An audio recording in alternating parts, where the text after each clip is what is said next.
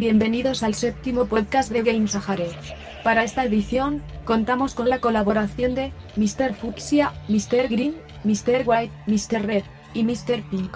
Aunque no os lo creáis, esta voz que estáis escuchando es la del puto loquendo. Vamos sin más dilación, por un pompero, con el índice del programa que a continuación vais a sufrir o disfrutar, dependiendo del caso de cada uno, que sois todos gente la hostia de compleja. Home por favor. Historias videojueguiles sahares. ¿A qué juegos estamos jugando? Se abre el telón. Defendiendo lo indefendible. Vamos allá.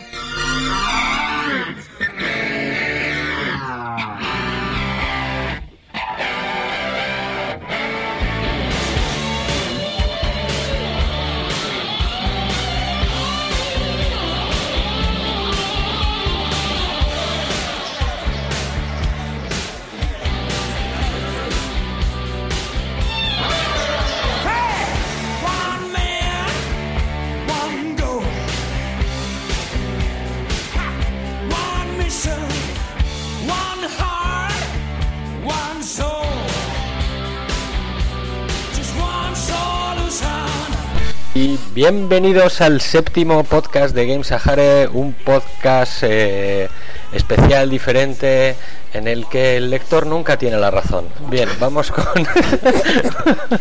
vamos, vamos con. Hay que, con- hay que decir que llevamos ya una conversación de 20 minutos para calentar la garganta. bueno, vamos con, con la presentación de, de quien nos acompaña hoy. Tenemos en el estudio, esto lo hacemos por el esquipe. Eh, tenemos a Mr. Fuxia, Hola, ¿qué tal? Muy buenas. tenemos a Mr. Green. Muy buenas, estrella mediática ya. Estrella mediática porque viene de participar en el, en el podcast de Portal Game Over, ¿no? Eh, sí, casinos, furcias y champán, pero no, no hay, no hay manera. Insercoin, Insercoin. Tenemos también a Mr. Blanco. Aquí andamos, con un poquito griposo, espero que se me entienda algo, porque entre lo rápido que hablo y si encima tengo aquí la voz un poco chunga, pero bueno, haremos Pero se te pueda. pone, se te pone como más varonil. A mí, Sí, a mí yo me creo pone. que es en plan, ¿sabes? El cantante este, como es el de Lo nuestro duro, lo que duran dos veces de hielo en un whisky on the road. El Sabines. Y también está el señor Rojo con nosotros. Muy buenas, espero que esta vez me dejéis hablar más que el último podcast, ¿eh? Jojo. Eh, Mr. Lila hoy no está, así que todos los oigan, ya podéis apagar el podcast. Bien, seguimos. Eh, Un saludo. Eh, Tenemos afecto. Yo también me voy, ¿eh? un- un saludo desde aquí a Lila que participará en el siguiente si puede. Pexter, Eh, tú antes molabas. Antes eras más gracioso, ahora ya no. Bueno, eh, ahora vamos a, vamos a empezar primero con una historieta que nos tiene preparada sobre un par de, de libros que nos va a contar el señor Verde. Yo luego también les cuento otra del libro Ultimate eh, History of Video Games. Y bueno, el señor Verde, todo suyo. Así ya de, Ah, sí, de buenas a así. primeras. O sea, la más Al importante del ruedo podcast, toma. Esta, esta sección, esta sección en realidad se llama Historia Jare. Y aquí meteremos una melodía que haga Historia Jare o algo así, ¿sabes? Que quedan para que parezca que estamos en un, un estudio de radio. O sea, la- la gente todavía no ha picado el billete ahí en, en el autobús y ahora le- vamos a hablar aquí de libros. Luego ponle- Pero, eh, porque pero además hay, no hay nuestros. Hay libros. No, no, no nuestros. Hombre, nosotros hemos escrito muchos libros, pero bueno, o sea, no, Pero esto, pero esto no no. están a la venta. O sea, No, hay libros, además, eh, existe- están en un idioma raro. de videojuegos. Bueno, sí, sí.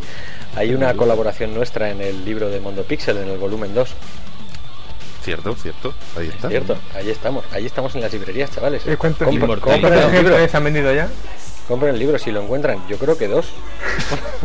No, Yo he visto no, sí que se ha vendido. Sí que se ha vendido porque se hizo una primera parte y se ha, se ha hecho una segunda. Y pro- presumiblemente creo que será una tercera. Así que me imagino que está yendo medianamente bien. Esa teoría, Bueno, es de, esa teoría es de Mr. Existente. La de que si hay una segunda parte, es que la primera es que parte la, es tiene que la ser primera era ¿no? buena.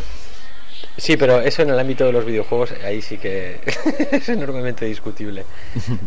Pero vamos, igual en la primera. Que sea buena, vamos a ver, hemos preguntado si ha vendido, no si era bueno. Bueno, yo he venido aquí a hablar de mi libro. Bueno, vamos, a, vamos con el señor Verde, por favor, con lo que tenías preparado. Yo, pues, a ver, es, es importante, es importante culturizarse y, y leer libros. Hombre, y libros de videojuegos, pues hay unos cuantos. No son todos los que deberían, pero hay unos cuantos. Lo que pasa es que, claro, la gran mayoría está en inglés. Entonces, hay amigos. Si te ha tocado hacer francés en el instituto, pues lo llevas jodido. Pero si no, pues no tienes mucha excusa para no, para no leer. No se puede traducir con, Sí, el, con el traductor de Google, no se puede traducir, sí. ¿verdad? Bueno, a ver, O puedes buscar una traducción, una traducción no oficial en alguna página que traen amablemente traducido, sin indicar el por supuesto de origen. por ejemplo. Por ejemplo.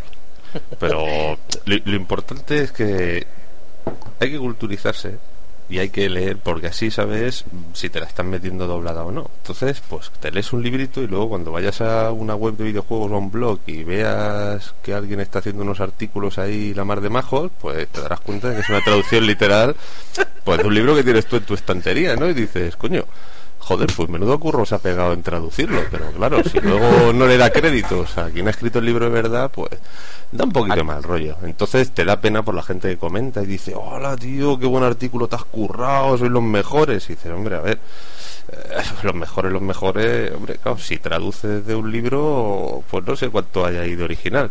Así que hay que saber, hay que saber para que no te la metan doblada y sobre todo pues porque uno uno aprende uno aprende con las cosas. Ahí mira vamos a empezar hablando de Smart Bomb que es un libro así pequeñito no, no es muy grande son 260 páginas pero que es muy recomendable por, por muchos motivos. Eh, el más importante para mí es que te muestra cómo son las cosas en realidad.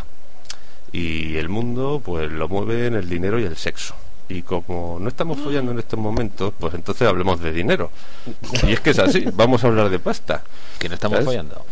Eh, bueno es, eso, es eso. Quiero decir, tú, ahora, ahora el consejo, la frase esta es cuando tú vayas a negociar tu aumento de sueldo y te digan, pues 500 eurillos. Tú le dices, mira, o sea, aquí el mundo lo mueve el sexo, el dinero. Y como no estamos follando, pues vamos a hablar de pasta. Es que es así.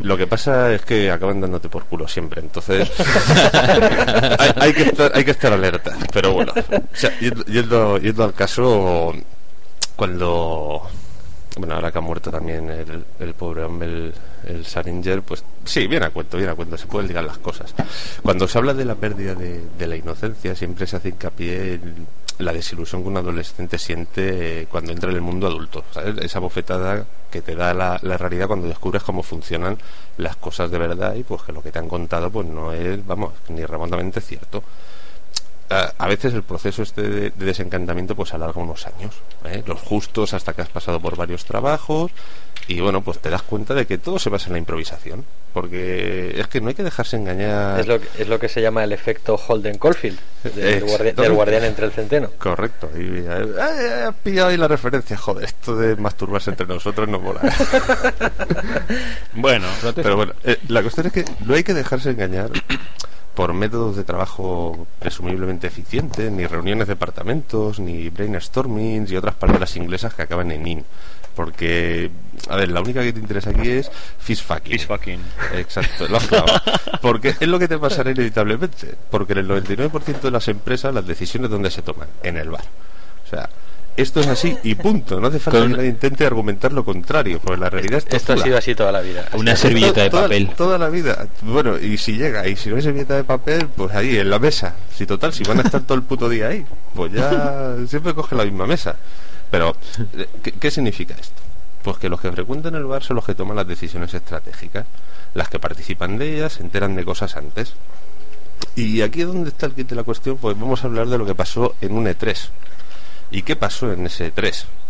Eh, Pues que nuestro amigo Cliffy, eh, Cliffy B, Cliff Besinski. no, no, no, no, no, un momento, El un momento, un Epic. momento. O sea, todavía, yo estoy hablando y todavía, mm, sí, era consciente de haber, alcanz- haber alcanzado un nuevo estatus de madurez, pero todavía no estaba cambiándose el nombre en las tarjetitas. Estaba Vale. ahí iniciando el proceso, ¿vale? Pero claro, el hombre venía de parir la saga de Matrix y entonces todavía no podía decir que había madurado. No se había Pero- teñido todavía el pelo. Cliff Besinski había parido la saga de Matrix. Eh, ay, no. Ay, De no, Unreal. Coño. Ah, ah, es que ves, es que siempre se, siempre se me junta aquí Dave Corten, Perry, corten. Dave Perry, Se te- sal se de mi cabeza, David- sal de se- mi cabeza. Se te ha juntado con, que- con David Perry. Sí, sí, sí, siempre, es que claro, oh, Dios mío, qué tirria le tengo ese hombre. Bueno, si no fuera por el, por el Mesías. Pero en fin, el caso es que nos situamos, estamos en un, en un E3, ¿vale? Pero en- entonces estábamos hablando de Cliffy B o de. Sí, no, no, estamos hablando de Cliffy B, de Perry Vale. por culo. El Cliffy B pues, ha vuelto de un viaje de, de Japón, que es, bueno, o sea, ese sitio de personajes sobrevalorados. Y, y el hombre pues ha venido impresionado por elementos culturales y decide que quiere hacer un shooter inspirado en la Segunda Guerra Mundial, pero ambientado en un entorno de ciencia ficción, un entorno futurista. O sea, quiere juntar pues la obsesión de los japoneses por la Segunda Guerra Mundial con el gusto por lo tecnológico. Entonces, hay que decir que a Cliffy B pues, le, le gusta mucho el E3. ¿eh? Le encanta que le pare la gente, que le escuchen las ideas, porque en el fondo está encantado de haberse conocido, si yo lo entiendo. Se le ve, lo- se le ve. Lo que pasa es que lle- lle- lleva dentro un pesar. ¿eh? Lleva un pesar ahí dentro suyo, que es una lástima, pero lo lleva. Y es que, bueno, pues ha cimentado sus éxitos en base a copiar elementos pues de otros juegos. Ve a su Unreal y lo ve a la sombra de Quake, lo ve a la sombra de Doom, en definitiva lo ve a la sombra de, de ID Software. Entonces, eh, va- vamos a adentrarnos en eso. El hombre está en el E3, se lo está pasando bien, pero tiene el resquemor. ¿eh? Tiene ese resquemor interno de, joder, todavía no he hecho nada que realmente merezca la pena. Entonces, tenemos una fiestuki para, para VIPs, ¿eh? donde se mezclan las distribuidoras, las desarrolladoras, las empresas, esas fiestas con canapieses de calidad, Y las las tías buenas, claro, la música guapa, el ambiente de diseño, el alcohol y esas finas tiras que te sirven en bandejas de plata. Pero bueno, no tan finas como para que se vayan a la fiesta de al lado. Pero ahí están, ¿eh? O sea, no nos imaginemos música ambiente y luces encendidas y charlas de alto nivel. O sea, no. O sea, tú imaginaos un ambiente sórdido, O sea, no, no, no estamos hablando de, de- de una sala de reuniones, no, estamos hablando de un ambiente sórdido, que es lo que es el E3. Sí. Ya está. Total que, bueno, pues el hombre decide tomarse unas copichuelas, ¿vale? De más para reunir el valor suficiente y acercarse a Ed Fries, que fue durante un montón de años programador y project manager de, de Microsoft y ahora estaba pues eh, en, a- enfrente de lo que era la, la división de Xbox y, y le dice, voy a echarte un pedazo de juego que lo vas a flipar. Bueno, básicamente lo que le dijo es, te voy a hacer el Halo para tu nueva Xbox 2. Y claro, y el otro se lo mira, el otro fulano y dice, hombre, pues ¿por qué no? Si total esto es una fiesta. y vamos los dos hasta arriba. ¿Y cuánto necesitan? ¿20 millones? ¿30? ¿40? Pues los que hagan falta, hombre. Si nos sobra el dinero, pues ala. Y así sale el, el Gears of War. Por una conversación entre dos carajilleros. Que luego, claro, tenemos las fases de desarrollo del producto y, bueno, para esa historia, nada mejor que ilustrarla con el parto del Daikatana. Que eso lo podéis leer en un fantástico libro que se llama Masters of Doom, de David Kushner. Que, bueno, la verdad es que es un libro alucinante, porque ves como una pandilla de, de adolescentes, pues sí, adolescentes, pero con talento, pues te Mm. montan ahí de software y paren una cantidad de juegos, pues alucinantes. La lástima, pues eso, es que, bueno, eh, Masters of Doom, al final asistimos al delirio de grandeza de John Romero, ente hombre adorable, ¿eh? Que es, que es, que es, la, es la fase más divertida de- Sí, del sí. desarrollo, con Y claro, diferencia. su, y, y- y su genial idea de construir un edificio de cristal en mitad de Texas. ¿Sabes? que, que eso. claro, dices, hombre, hace sol, ¿no? Pues casi mejor que no construyas un edificio de cristal. Porque, claro, gasto en aire acondicionado se llevó la mayor parte del presupuesto. Porque, atención, este tío, mientras paría Daikatana, se fundía cada mes en gastos ¿eh? 1,2 millones de dólares. Cada mes. No le los zapatos sus políticos. compraba ¿eh? la mejor laca del, del país. Acojonante, era acojonante, pero es que claro, lo mejor de todo que te cuentan en el libro es que eh, el tío había estado desarrollando Daikatana esperando que el código fuente del Quake 2, que por aquel entonces estaba desarrollando eh, el amigo Carmack, le fuera a funcionar para lo que él estaba haciendo en ese momento. Dice, esto lo adaptamos en dos tardes. Que es como te dicen, oye, me montas una página web, son cuatro orillas, me No, montas el 100 eso- flags con una cesta de la compra y pues más o menos era eso. Claro, ¿qué pasó? Que el Carmack dijo, hombre, Quake 1 estaba bien, pero para Quake 2 vamos a hacer una cosa más molona. Total, que cuando Romero vio el chorrón de código que le había entregado el otro, se tuvo que ir a Eidos y le dijo, oye, que los treinta y pico millones de dólares que me habéis pasado, pues que es que me va justo. Me va justo porque, mira, este me lo, han, me lo ha compilado mal. Y claro, pues ahora, ¿cómo, cómo, te adapto, ¿cómo te adapto el juego? Así que, pues no sé.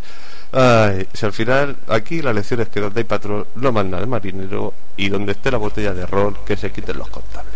qué grande, qué grande. Pero en esa historia, en, en esa historia de Katana no había también una secretaria a la que se quería tirar. Un, Eh, tenemos un artículo se- sobre eso. se también. tiró. Se tiró, se tiró. Se bueno, tiró, que se tiró, Romero se se, tiró. tiró mucha gente. Se la estuvo tirando mucho tiempo y finalmente estuvo también mucho tiempo tirándose a sus propios usuarios porque les dio por culo, pero Sí. bien con el Katana. No, pero No, la tía- no creo que mucho, la era, era programadora, ¿eh? Era programadora del equipo, sí señor, y se estuvo Sí, acostando sí. con ella una buena temporada. Sí, sí. Es que tenía unas peras importantes, pero bueno. Sí, señor, era bien guapa, era bien guapa. No recuerdo Esa el es la nombre, palabra que pero- estaba buscando. sí. No recuerdo el nombre por ahí, Guapa. pero, o sea, pero, pero, un pero bucle está- fornés. están las fotos por ahí, están las fotos de, de aquel pibón. Pues eh, yo al hilo de lo que cuenta Green eh, y en relación al libro de Ultimate History of Video Games, es que es- tiene un subtítulo que es Desde Pong hasta Pokémon y más allá, escrito por Stephen, Stephen L. Kent. Es un libro de 600 páginas que recomiendo encarecidísimamente a todos los amantes de los videojuegos. Está en inglés, por lo menos la edición que yo tengo está en inglés, no sé si está traducido al español, lo dudo. Y, y el libro pues, pues, es exactamente lo que dice el título. Desde la primera máquina recreativa de un salón hasta el primer Pong creado en un osciloscopio eh, hasta nuestros días prácticamente. Se queda un poco atrás porque aquí ya sabemos que cada año que pasa es como si hubieran, si hubieran pasado 10. Pero mm, me, ha hecho, me hizo mucha gracia al principio el libro, una anécdota que cuenta y que viene a definir también eh, al hilo de lo que decía eh, el señor Verde en relación con dónde se gestan la mayoría de los proyectos, que suele ser en, en la zona del bar, de cómo funcionan las cosas en el mundo que vivimos. ¿no? Eh, al principio, eh, evidentemente, no, está- no existían los videojuegos, es decir, alguien los tuvo que crear. Y antes de los videojuegos, tal y como los conocemos, en una consola, en casa o en un PC, en un ordenador, antes hubo varios experimentos. Y antes de esos experimentos hubo un mercado que se generó de oferta y de demanda de entretenimiento en los bares, que es donde realmente nacen los videojuegos. Pero no nació con unos dispositivos electrónicos. Eran electrónicos, pero no eran eh, digitales, eran analógicos. Estaba la famosa foto que habéis visto de la máquina de ajedrez, que sabía, tenía unos movimientos programados en función de cómo tú movías la ficha. Estaban anteriormente a eso, había unos mecanismos, digamos, em, de máquinas que eran el origen del pinball, ¿vale? Y antes del pinball, y aquí es donde empieza la historia que voy a contar, eh, se crearon unas máquinas que eran eh, casi casi parecidas al juego de la rana, que no sé si lo habéis visto alguna vez Sí. en, en un jardín, que es tirar una moneda y que le entre por un agujero o por otro y en función de eso obtienes una puntuación. Bueno, pues eso... Meter, un- meter. Meter, meter, que es de lo que se trata. Meter. es. Meter y hacer la prueba de la rana, sobre todo. para, ver si, para ver si te has equivocado metiendo. Pero bueno, entonces eh, estaban eh, unos señores, se habían dedicado a hacer las primeras máquinas de este estilo que las pusieron en los bares. No llamaban mucho la atención, pero hubo un genio que dijo, bueno, ¿qué tal si en ciertos bujeritos cuando entra la pelotita doy un premio económico de unos centavos? Amigo, amigo, estamos en la época que en la que Nueva York acaba de sacar de salir de la ley seca, ¿vale? O sea, acababa de terminar todo aquello. Y estas maquinitas empiezan a funcionar bastante bien en el mercado. Claro, eh, en esa época en la que los políticos tenían y hacían y deshacían, hay un alcalde eh, que se llama el señor Fiorello, que es el alcalde de Nueva York, que decide que hay que acabar con el juego. Con el juego, pero el juego, y, y cuando lo- ya conocéis a los políticos, cuando dicen juego, pues dicen todo, o sea, todo el juego del mundo, o sea, prácticamente hasta prohíben el Monopoly. Entonces, todas las apuestas y todo el dinero que, que lleve.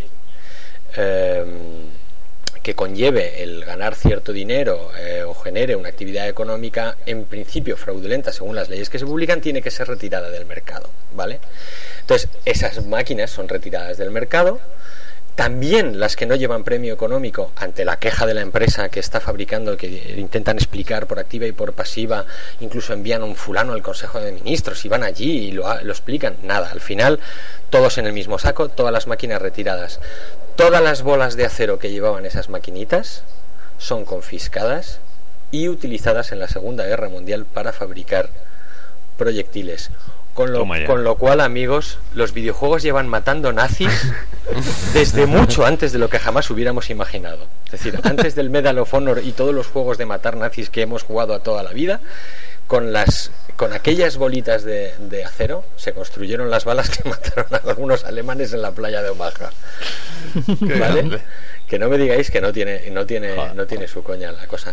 Lo gracioso es cómo salieron de esta situación. Eh, a la empresa que había estado quejándose diciendo que ellos no eran una empresa que generara eh, actividades fraudulentas porque no estaban metidos en temas de juego, se les ocurrió una cosa, convertir la maquinita en un juego de habilidad. Y entonces ya no estaban en esa, digamos, zona mm, de la ley, sino que pasaban a otra excepción legal en la que estaban los juegos de habilidad. ¿Y, para, ¿Y qué hicieron para convertirlo en un juego de habilidad? Pues le pusieron dos palanquitas al final de la mesa, de manera que cuando la bola bajaba le podían empujar la bola otra vez hacia arriba y en función de tu habilidad durabas más o menos rato. Y así nació el pinball, que luego se desarrolló muchísimo más y llegó pues hasta donde, hasta donde llegó, hasta las máquinas que hay hoy por en día que tienen más niveles y pistas y historias que yo que sé. Pero es una historia curiosa. Sí, sí, sí.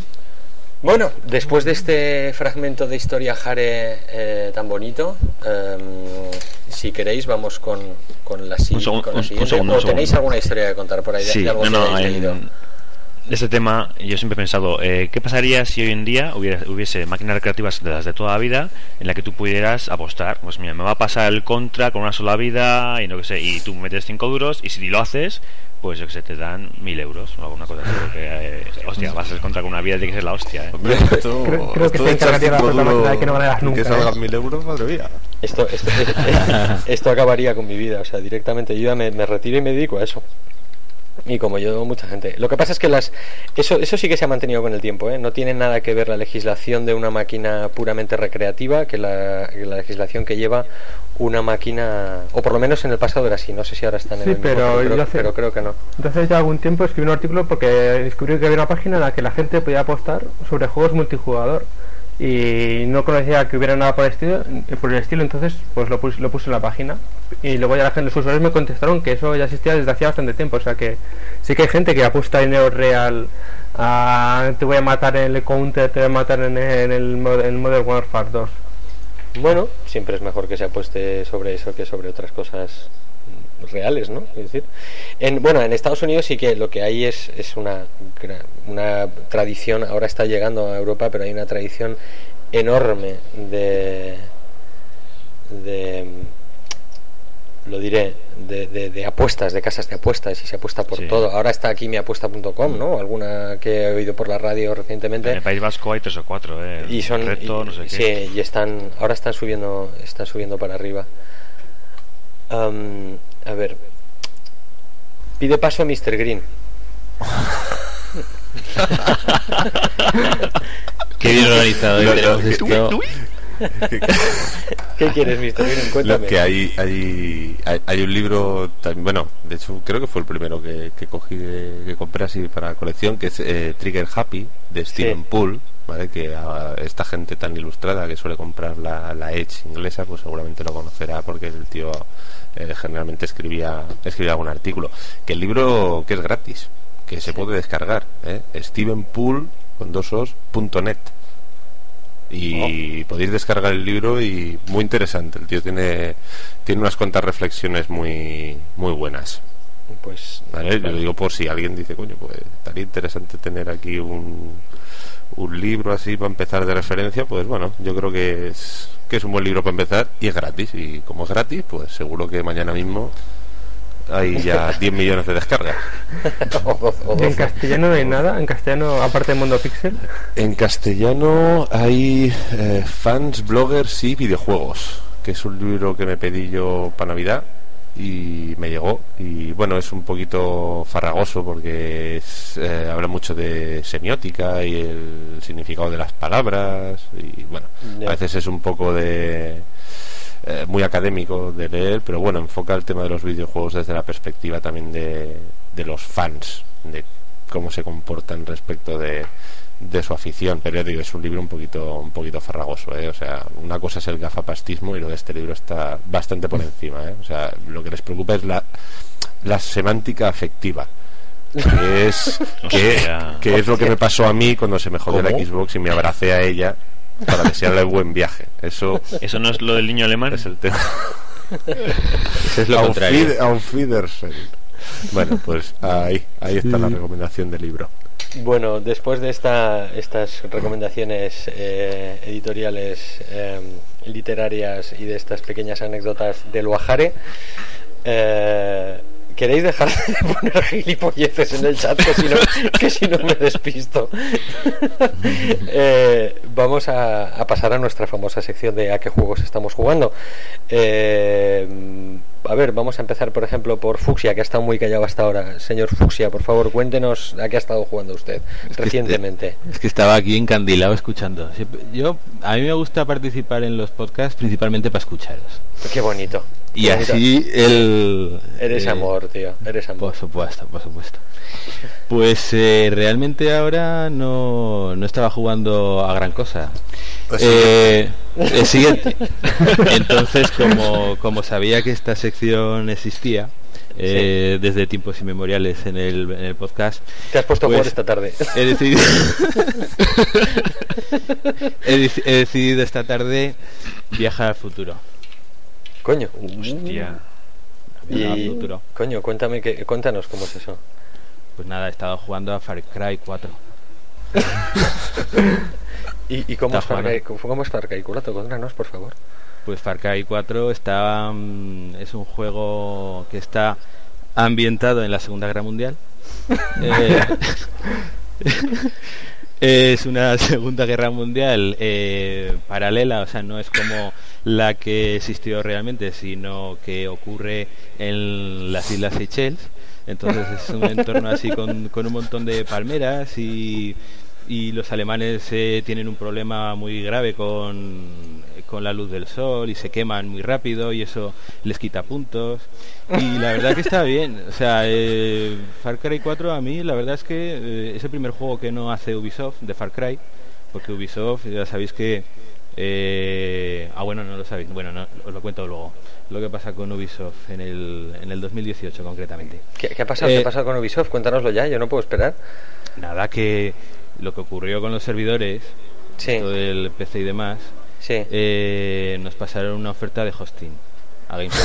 Ah, Se pasaron una oferta de hosting y la primera vez, a, eh, el primer día que Game Sahara estuvo funcionando en los servidores de Ubisoft, Sí. cayeron.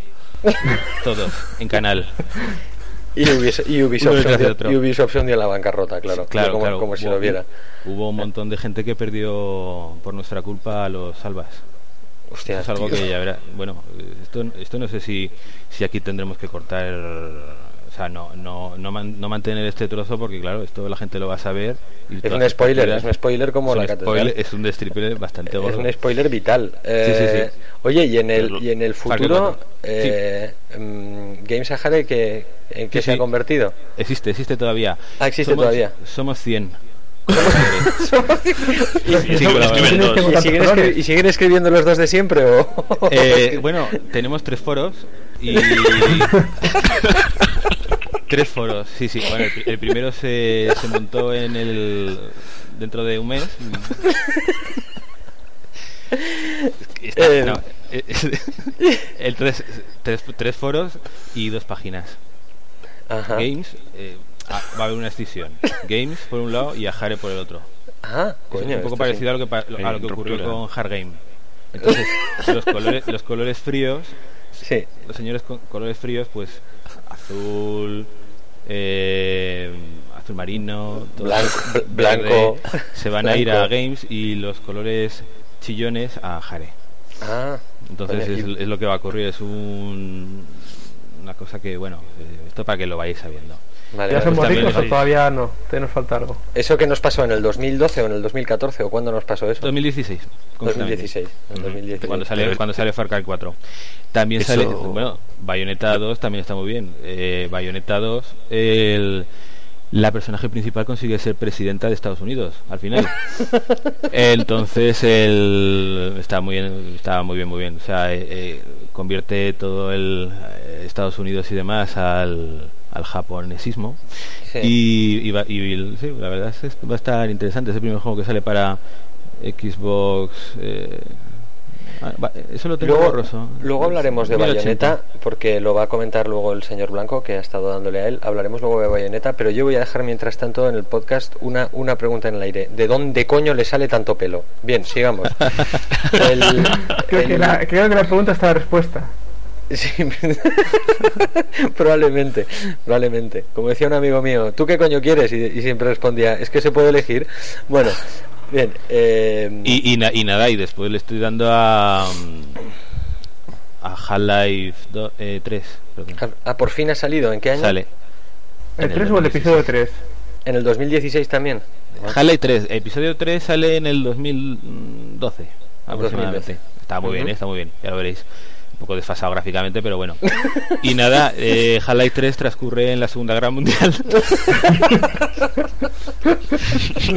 y, y- y- y nada, y, en vez de eh, los nazis, pues eh, son extraterrestres. Extraterrestres y. O sea, un, un poco rollo Wolfenstein, así mezclando Sí, lo esotérico sí. con, con lo histórico y tal, sí. Sí, hay, hay mucha gente que, que, el- que lo, lo acusa de plagio, ¿no? Eh, Gabe, en estos momentos, yo cuando, cuando, he- cuando he visto una foto de él en el 2016 he dicho, hostia, muchacho, deja ya de comer donuts que vas a explotar. Hay mucho Pero, pero, pero va, como, como relaciones públicas es un crack. Por, yo, más o menos, por la progresión que lleva Gabe, yo creo que para el 2016 se podrá poner el, el CERN, se lo podrá poner de cinturón, más o menos. Cuando se quiera ir a trabajar, se pondrá así el, el LHC este. Hay Sí, muchos sí, juegos de la Segunda. Guerra Mundial, ¿no? Porque la gente está así nostálgica. En mitad de la Tercera Guerra Mundial se sienten ahí como... Les gusta Sí, más claro, el pájaro. claro. Call of Duty 10, que ya no le ponen 10, ya le ponen una X, es en la, en la Segunda Guerra Mundial también. También han vuelto, También. han vuelto Sí, sí, un poco. sí.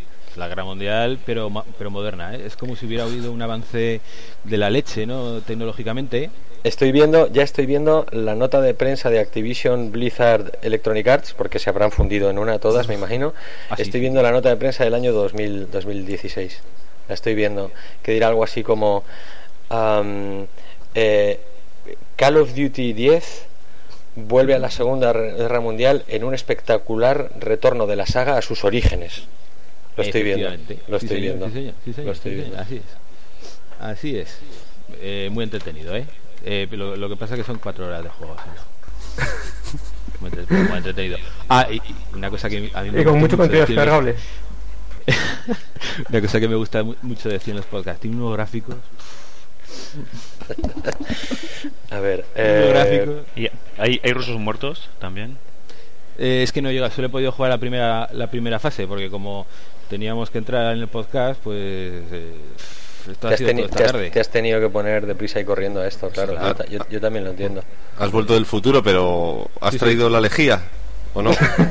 Eso es, es- Te mandamos a por eso. es- es verdad. No te mandamos a que jugaras los juegos. Ya estás, ya has estado perdiendo el tiempo. Ya sabía yo. Te habíamos mandado a por lejía para limpiar los virus del servidor. bueno, eh, No, no estoy ¿algún- seguro que lo del- a- que lo ¿algo del más del futuro? ¿Algún detalle más?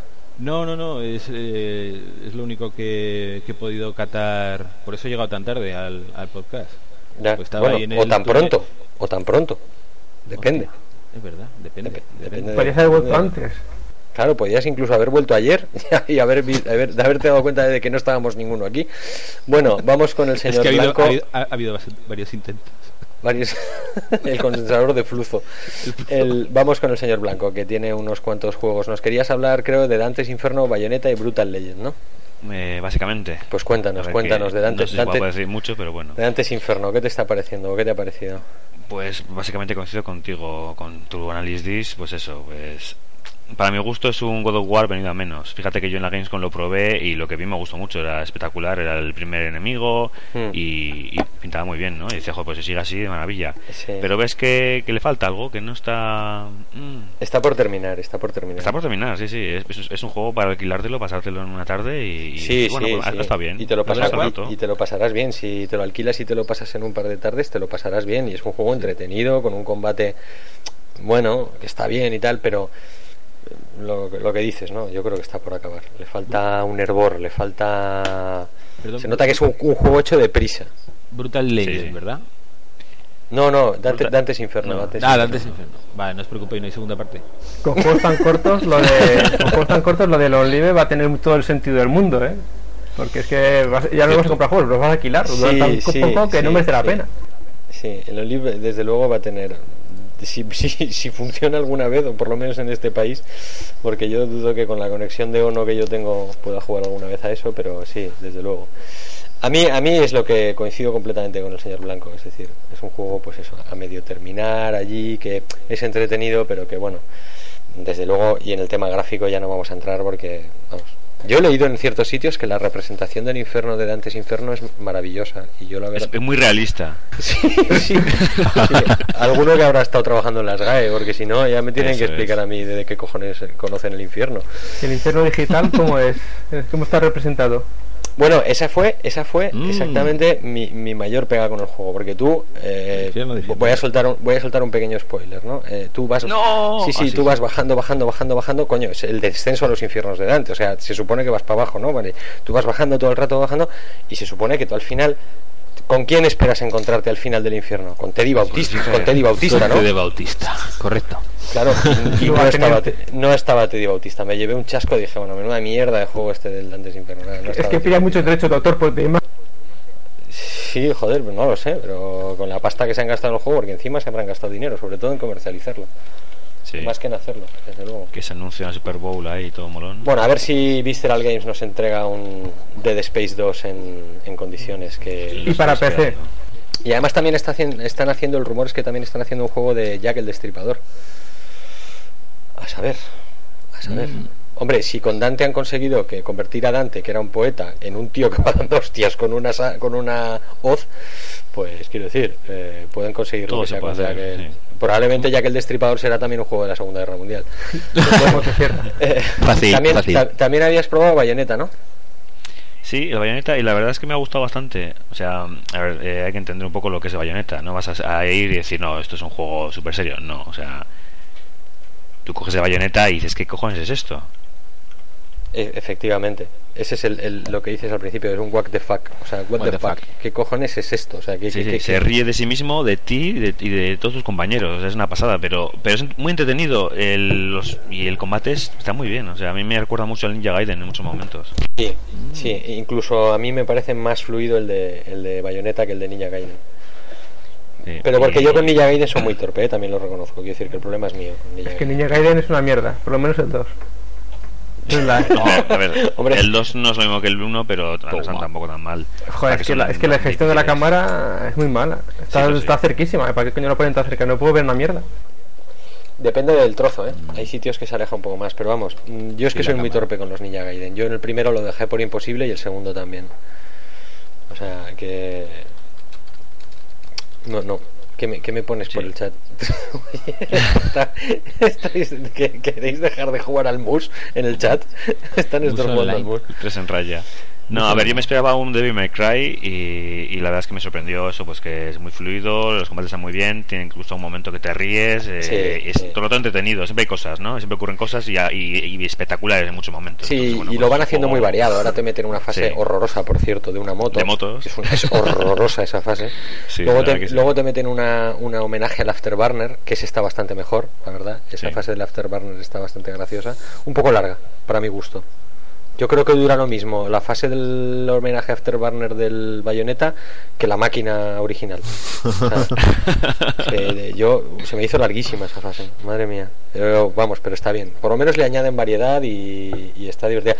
Se podían haber ahorrado la historia por completo, o sea, porque para lo mal contada que está y la mierda de historia que es, se la podían haber ahorrado. Aunque no sé si en el fondo están haciendo como todo es un descojono en Bayonetta y todo es, no sé hasta qué punto están riéndose del cliché de lo mal contadas que están las historias Sí. de los videojuegos normalmente. Porque está realmente Apo- mal contada.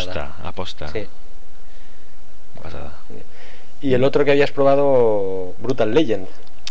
Pues mira, eh, Brutal Legend, en la Gamescom jugué la demo, que era el, el primer nivel y tal tutorial, y me encantó, ¿no? Era una especie de God of War con un montón de cosas de rock, con un montón de risas, tiene unos, unos comentarios muy buenos el Jack Black, y dices, joder, eh, tiene una pinta muy buena, o sea, si es un God of War con una historia que todo el rato con risas y vas ganando con poderes, bien, pero es que el juego hay un momento en el que cambia, yo no me lo esperaba y me decepciona esa parte, que no es que sea mal juego, eh, pero llega un momento en el que el juego es más una especie de juego de estrategia, porque tú llega un momento en el que tienes que luchar contra el enemigo, que tiene es una especie de eh, concierto, ¿no? Tú, tú- tú tienes tu escenario, él tiene el suyo, tienes que ir consiguiendo eh, una especie de almas que son los fans, que es, es algo así como como tus recursos y con eso vas eh, eh, contratando pues sí sí vas cogiendo eh, pues nuevos eh, luchadores no pues tienes los tíos que mueven la cabeza así los headbangers bueno pues tienes un montón de gente que puedes ir cogiendo y, les, y tú desde el cielo vas diciendo vosotros ir para allá y conquistar aquello vosotros ir allí y matar a aquellos vosotros estar aquí y defender esto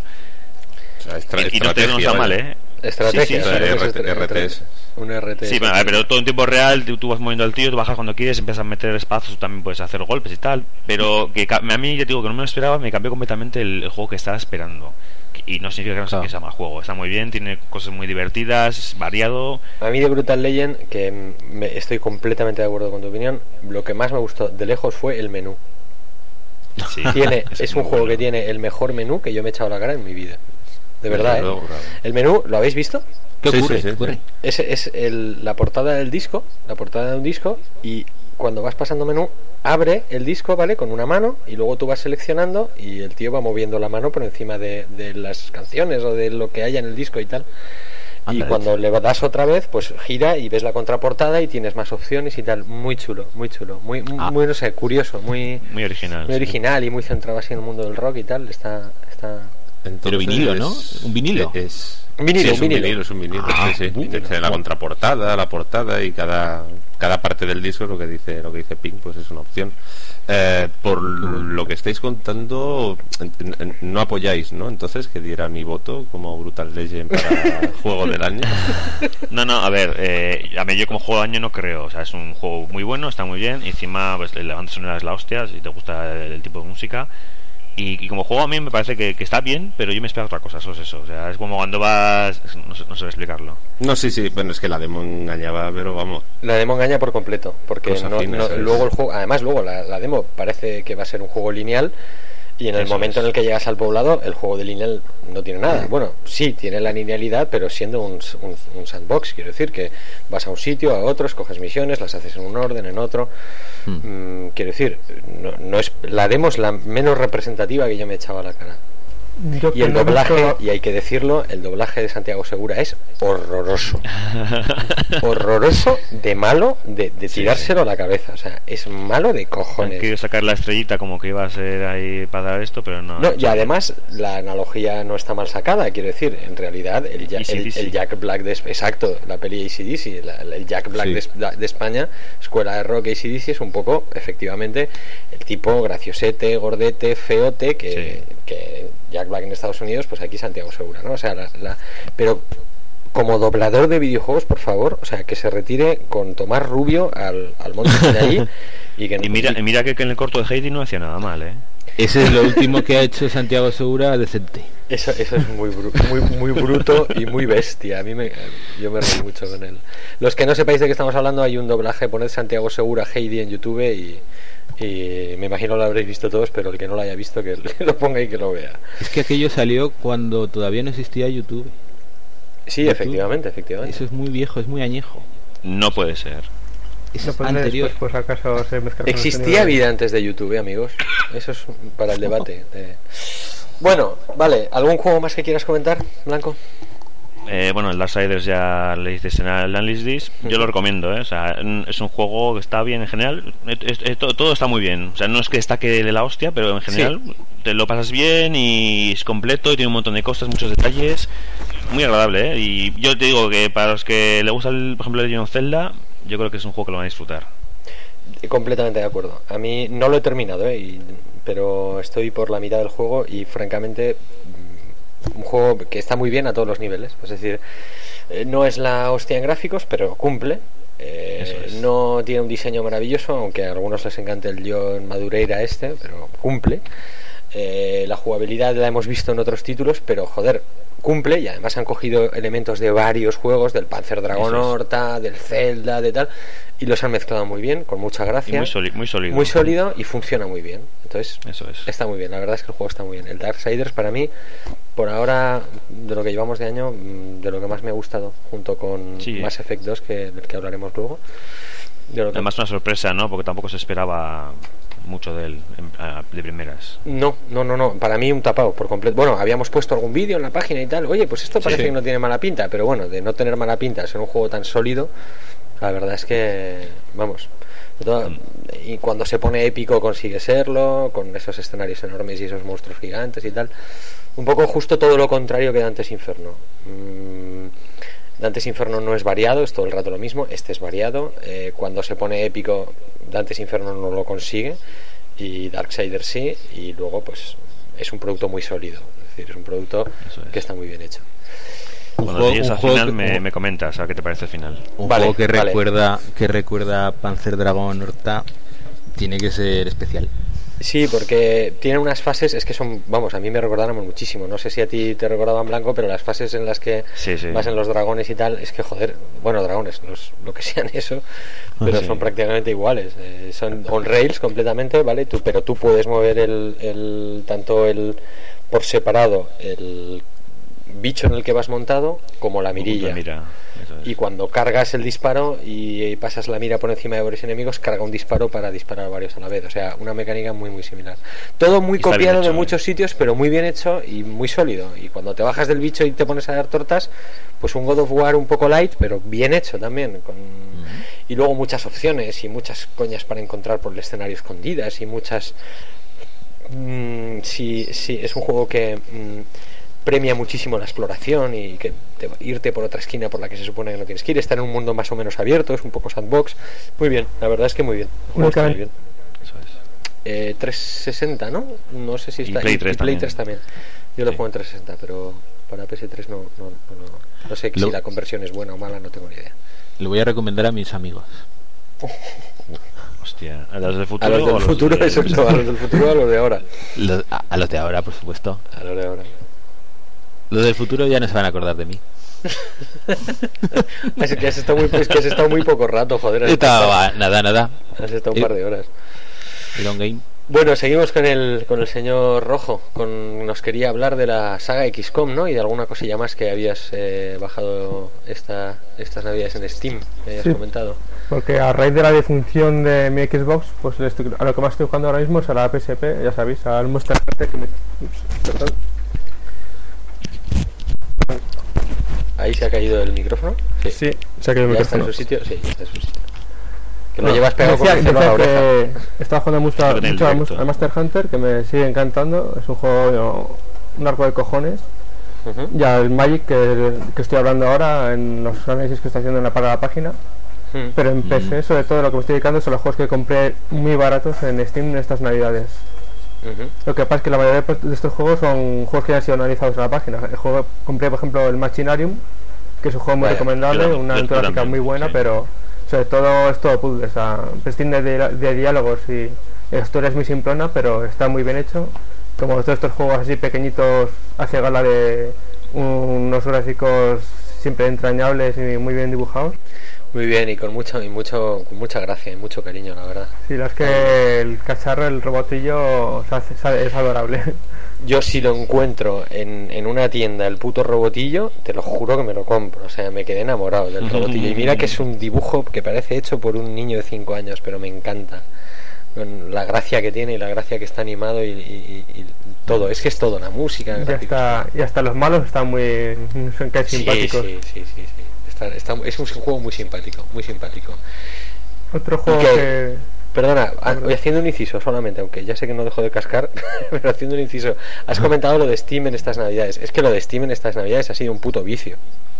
Sí. Sí, O sea, sí, los, sí, los cuartos. los 10 o 15 días estos que tuvieron, de cada día os vamos a hacer una oferta, es que yo todos los días caía con algo, porque es que era un euro, dos euros, tres euros. Yo decía, Dios mío, o sea, Yo No me- es dinero, no yo es me- yo me sabía porque yo estaba en no Santander. nunca, ¿eh? Yo me sabía porque estaba en Santander y en Santander con la puta mierda de ordenador que tengo allí eh, no, no me fiaba de meter ninguna tarjeta de crédito ni comprar nada. es que, Pero es aparte que, de eso me compré yo- yo- siete juegos. es que yo estoy igual, es que igual he engrosado en 15 o en 20 títulos y, y los tengo por descargar casi todos prácticamente. O sea, no. Pero bueno, menudo vicio. Es que, es que como no te vas a comprar, yo qué sé, no, no quiero abrir Steam porque se, corga- se cortará la conexión. Si, si- si ahora abro Steam se va a tomar el pedo todo el podcast, pero pero es que había juegos a dos euros que, que decías, pero ¿cómo cojones? El, bueno, el, el que comenté en, el, en la página del Grid Defense, este, el Ah, ese me- estrategia. ese me Grid Defense de Awakening, a dos euros creo que lo compré, es un juegazo. Y a dos euros ya no te cuento. No pude dejar de jugarlo hasta que me lo acabé. Ese me quedo. Bueno, uno, otro que pillé, como, también compré el Bioshock, que es el, el que estoy jugando ahora, pero lo que pasa es que se me ha jodido unos altavoces, así que estoy esperando que hasta que me compre otro cable porque tiene mucha Hmm. inversión y merece, merece la pena esperar para jugarlo en condiciones. Pero que sí que me pase y no coincido con la nota que le dio Insahare es el Mirror's Edge, que me parecía muchísimo peor de lo que esperaba. Porque ¿Un truño? todo, todo el mundo lo ponía como, como un plataformas en primera persona que estaba bien muy corto, pero que pero es que a mí no me gustó nada Pues, porque pues nosotros fuimos de los pocos críticos con el juego que te pudiste encontrar en, en, en los medios de, de este país, ¿eh? De los pocos críticos. pues había que ser, había que ser aún más crítico porque yo me esperaba mejor, más- mejor cosas. Pues Eh, fíjate empecé que haciendo tú lo has- y tú lo has jugado en. PC, que mejora bastante, porque yo lo jugué en, en 360 y casi me cortó los, los huevos de lo difícil que me resultaba. Perdona, sigue. No, empecé ese, el manejo es, es correcto. Yo pensé que igual me iba a liar más porque con el teclado y el ratón igual pensé que andar pegando brincos y girando sobre la pared iba a ser difícil, pero la verdad es que se maneja bastante bien. Hmm. Pero es que lo que empieza bastante bien como un juego de plataformas en el que puedes ir, eh, ir esquivando a los enemigos, huyendo de ellos, acaba siendo un shooter súper corto y muy mal hecho porque es que es imposible. Yo he estado literalmente horas intentando pasarme de fases para no matar a enemigos porque yo soy un obsesionado, un obseso de eso, de cuando se puede esquivar a un enemigo, esquivarle y no matarle. Y estuve horas intentando esquivarles eh, y nada. Y era imposible, así que al final cogí Hombre, la metralleta y, y les iban pegado tiros a cabeza que, que era súper sencillo y así me acabé el juego, pues lo que me quedaba del juego yo- en una tarde. Yo meto baza aquí, ¿eh? Vete, vete. Mete, mete, a ver. Mete baza. Hombre, ch, 80 Gs por pasarme el juego sin matar a... Bueno, no sin matar a nadie, sin disparar a nadie. Es que... Joder, ¿En, en qué nivel de disputa jugaste? Pues en el nivel Mr. Green, que es el nivel que hay por encima del hardcore de la muerte. Si yo solo co- yo corría, corría, no, lo que pasa es que si intentas no dispararle a nadie, pues es jodido porque te matan 5, 6, 19 veces porque te disparan, pero al final lo logras, que son 80 G, señora.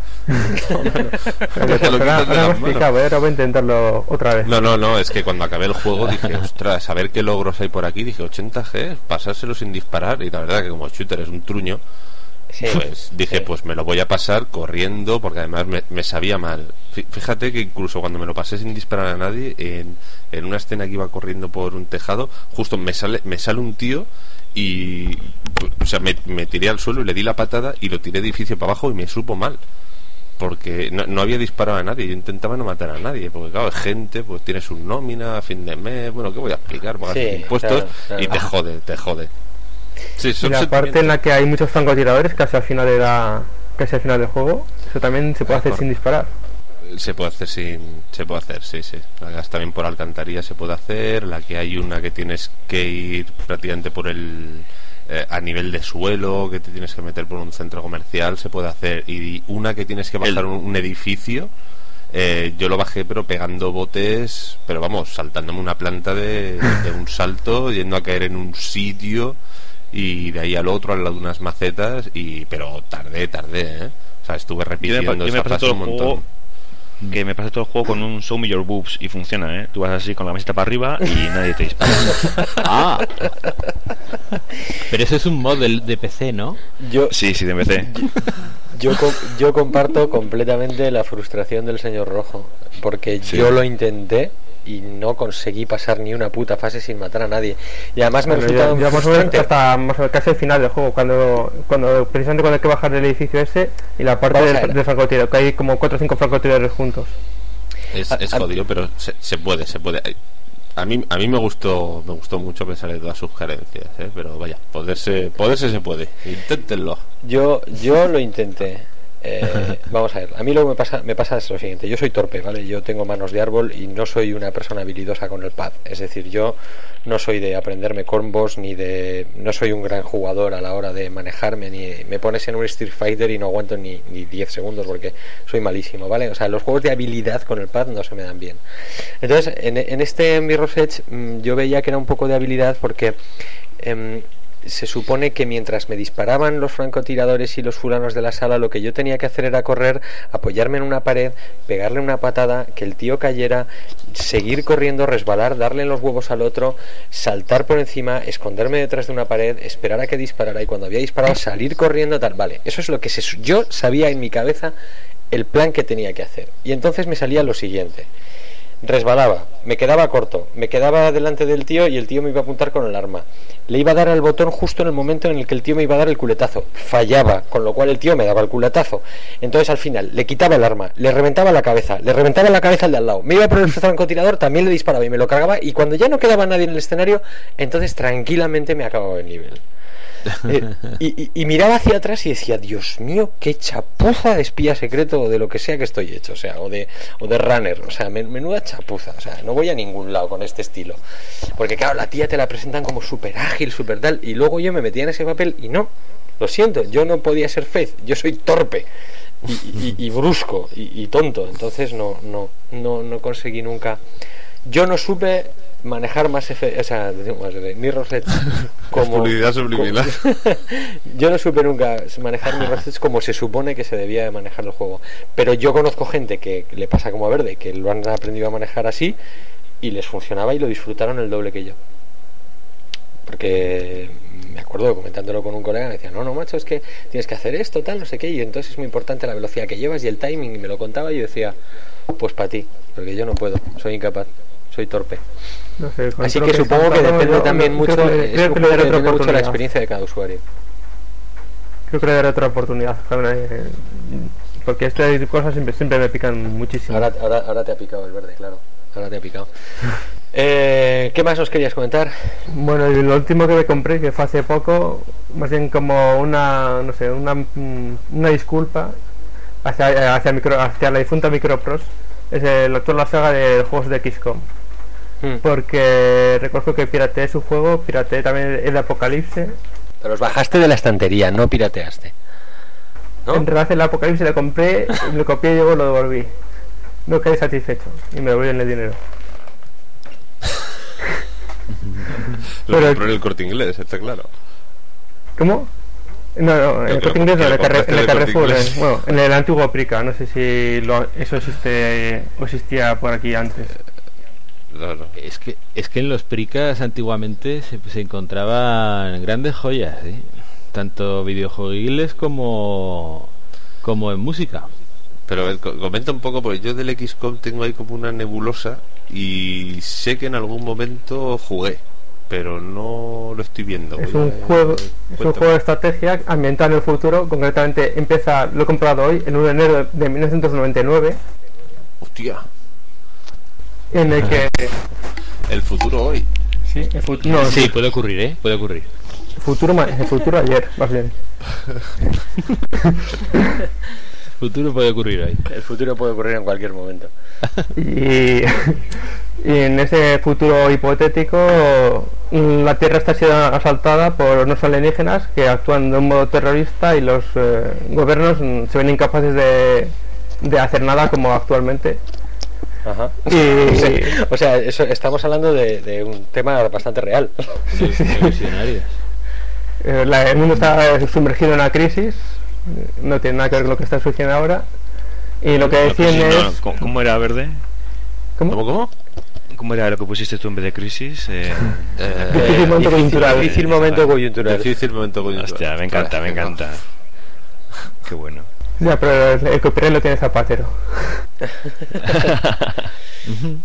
Bueno, el caso es que los gobiernos ante esta situación lo que hacen es fundar una unidad de combate multinacional y tú lo que tienes que hacer pues es dirigir esa, esa unidad. Y entonces eh, el juego mm, mezcla parte estratégica a largo plazo en el que tú tienes que ir fundando tus bases, importante poner tus bases en los países más ricos como siempre o en los más para que te den más pasta para poder combatir y si eso sí, ya de paso colateralmente salvar también los países pobres. Ajá. Si te apetece. Pero, sí, de paso, sí, sí, exacto, pero de paso. Entonces, es un buen, bonito detalle. Entonces, bueno, pues tú vas ahí comprando tus soldados, tus aviones, tienes que poner los radares, tienes que contratar científicos y e ingenieros. Y eventualmente, en algún momento, tus radares detectan un ovni, tú mandas tus, ahí, tus cazas contra él. El ovni, pues a pesar de haber viajado millones de kilómetros, pues la es que no están muy bien armados. y lo derribas con bastante facilidad. Entonces ya llega la parte realmente interesante del juego, la que está mejor hecha, la que todo el mundo recuerda, que es la parte de la, de la estrategia táctica, que es cuando tú mandas tu- tus hombres ahí al sitio del accidente. Y entonces ya es una perspectiva isométrica en la que por turnos tus hombres tienes que ir moviendo a tus hombres, cada hombre te- es prácticamente un, personaje de rol porque tiene de estadísticas y uno se mueve más deprisa, otro más despacio. Y lo que tiene interesante es que la visión de- del campo de batalla es totalmente realista. Es decir, que tú cuando entras en una sala o en una casa tienes que eh, hacer que tu hombre gire eh, y mire hacia todos los lados porque puede, puede ser que tú ves la sala que la veas vacía, pero justo detrás tuyo, detrás de la puerta, hay una, un, un alien. Entonces, pues tienes que ir ahí, que cabrones, moviendo los aliens metiéndose detrás de la puerta. Fuxia, creo, creo que has dicho algo, pero no te he entendido nada.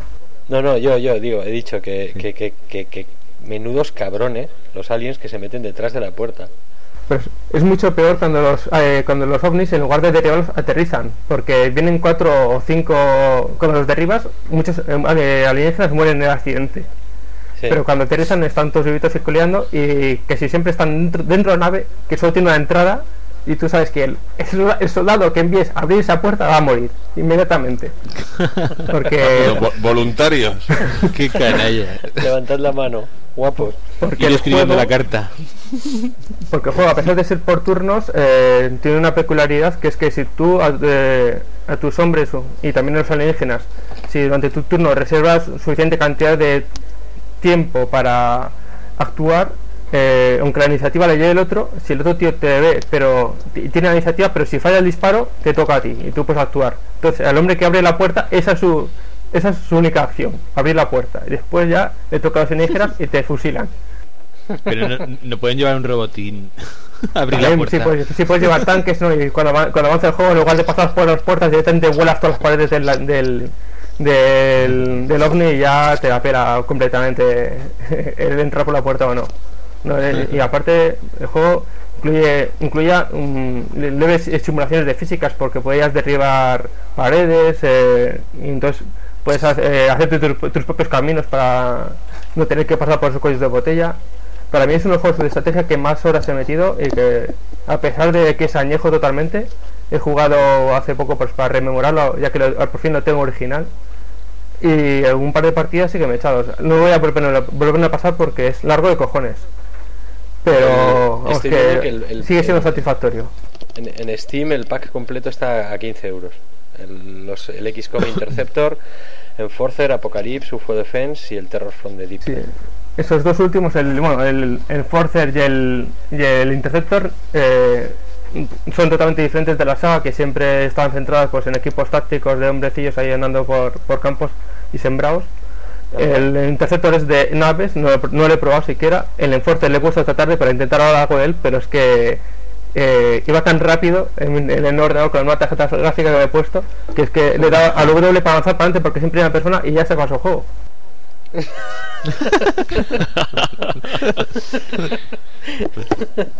Así que el, me en otros 5 son los- segundos. ¿Y el clásico, clásico, clásico cuál es? El, el- el from UFO. Defense, el primero de todos. Ah, el UFO Defense. El segundo, que es el Terror from the Deep, es exactamente igual que el primero, no lo recomiendo porque te digo que es igual, es exactamente igual, cambian un poquito las texturas, bueno, los sprites porque no hay texturas, y es, es simplemente que es lo, lo igual que el uno pero debajo del mar. Ajá. Es como la como. Bioshock, eh, como Bioshock. Sí, Sí, es, es un adelantado su Ah, tiempo.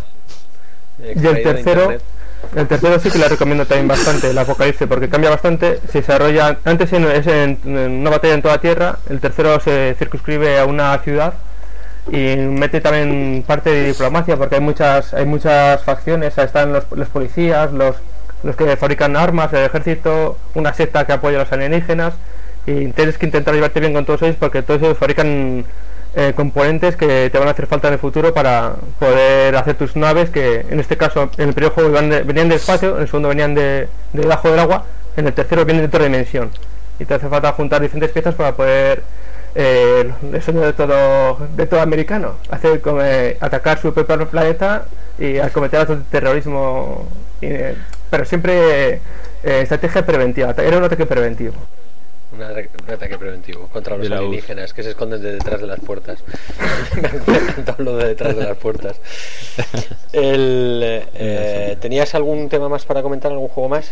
No, siempre. Es que Pues si ya te digo, desde que se me muere el Xbox, empecé, empecé ahora a jugar un juego de, CX que me compré hace ya 5 o 6 meses y no, y no lo he probado, ni siquiera he instalado, el Drakensang. Perdón, Bueno, el sí. Drakensang. Suena a clásico, Drakensang. Una, una canción de borrachos. Lo han puesto, pues lo han, pone- lo han puesto bastante bien, ¿eh? La gente que habla de que eh, seguramente Mr. Orange se lo conocerá porque como ha jugado a otros juegos de rol habidos y por haber. Sí. Y más. Y más, y, y los del futuro también los ha jugado. También. El otro día decía que estaba haciendo ya la, la review del Fallout 3 New Vegas. O sea que... bueno, si queréis vamos con el señor Verde, eh, que también tenía una, una retaíla de juegos que había estado probando. Bueno, unos pocos que se, también me salió errores 74 el lunes de la semana pasada en la Xbox. Y claro he estado pues unos días sin Xbox encendí la- bueno no o sea el lunes pasado por una semana bueno. Me han dado la Xbox de otro fulano pero bueno para el caso no sé pues do- 12 días han pasado. Pero claro es que 12 días más largos porque eh, Y, y encendí la Wii, digo, a ver si va a ser mi salvación. Y menos mal que no han tardado más en traerme la Xbox. Un saludo a Nintendo desde aquí. Es lo que es. Aquí es, aquí es cuando Pero suena bueno. ese, el, el puñetazo ese que, sa- que sonaba antes en Caiga quien caiga. Sí, sí. Ay, Bueno, Dios. Eh, hombre, no, no voy, voy a hablar de varios, pero a- al hilo del de hablar del Steam, eh, hombre, eh, cayó toda la, la saga Space Quest. Claro, saga claro. de Sierra. eh, Claro, claro. Muy grande, Roger Wilco, pues un, un héroe, vamos, como la copa de un pino. Un ídolo, un ídolo. Incluían, Cayó, sí, incluían las nuevas versiones también, o sea, res- remasterizaron en uno y el 4, pero el resto eh, a lo viejuno, ¿no? Eh, sí, bueno, el quinto, el de Next Mutation, es Mutation. ¿Se dice Mutation? Mutation? Bueno, es igual, el quinto eh, es el quinto. Yo lo tengo en su cajita original y si meto los disquets, no sé por dónde, porque no hay disquetera, pero eh, se, ve- se ve igual, ¿eh? O sea, no, No ha no, han hecho, no han hecho gran cosa. Eh, pero el que sí que dije es ahora o nunca es The Dick, la aventura gráfica de Lucas que en Grande, su día, grande, en su día no, no jugué. Se salió un poco de lo que era pues lo que habían sido los Monkey, lo que había sido Indiana Jones, lo que había sido Sam Mac, Full Throttle tal vez. Y, El claro, comienzo- el y- comienzo y es- de- Steven Spielberg y dije mal.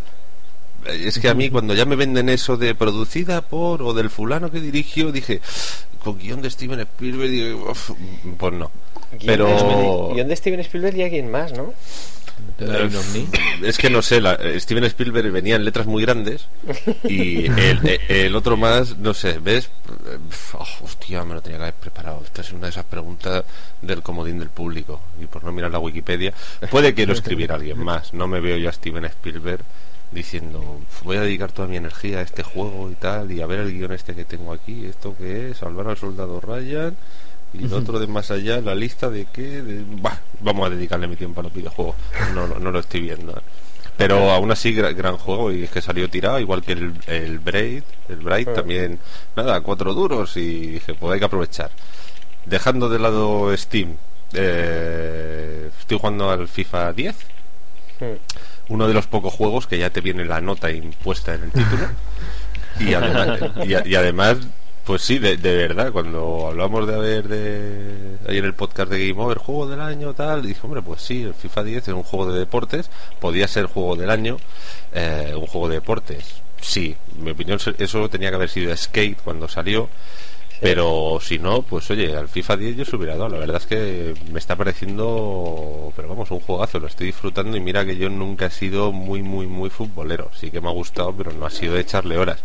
Y a este pues le estoy, le estoy echando, también le estoy echando horas al Football Manager 2010 que no sé cómo se lo hacen, pero cada vez complican más todos los gestores deportivos. Yo ya es que me he perdido, me he perdido. Subo un chaval de la cantera, está con 14 años, parece ser que es bueno y cuando me quiero dar cuenta a la media hora de partida, no sé si se me lo han llevado unos rumanos, si se ha ido a África de viaje, o si acaba en un club, o si lo tengo barriendo.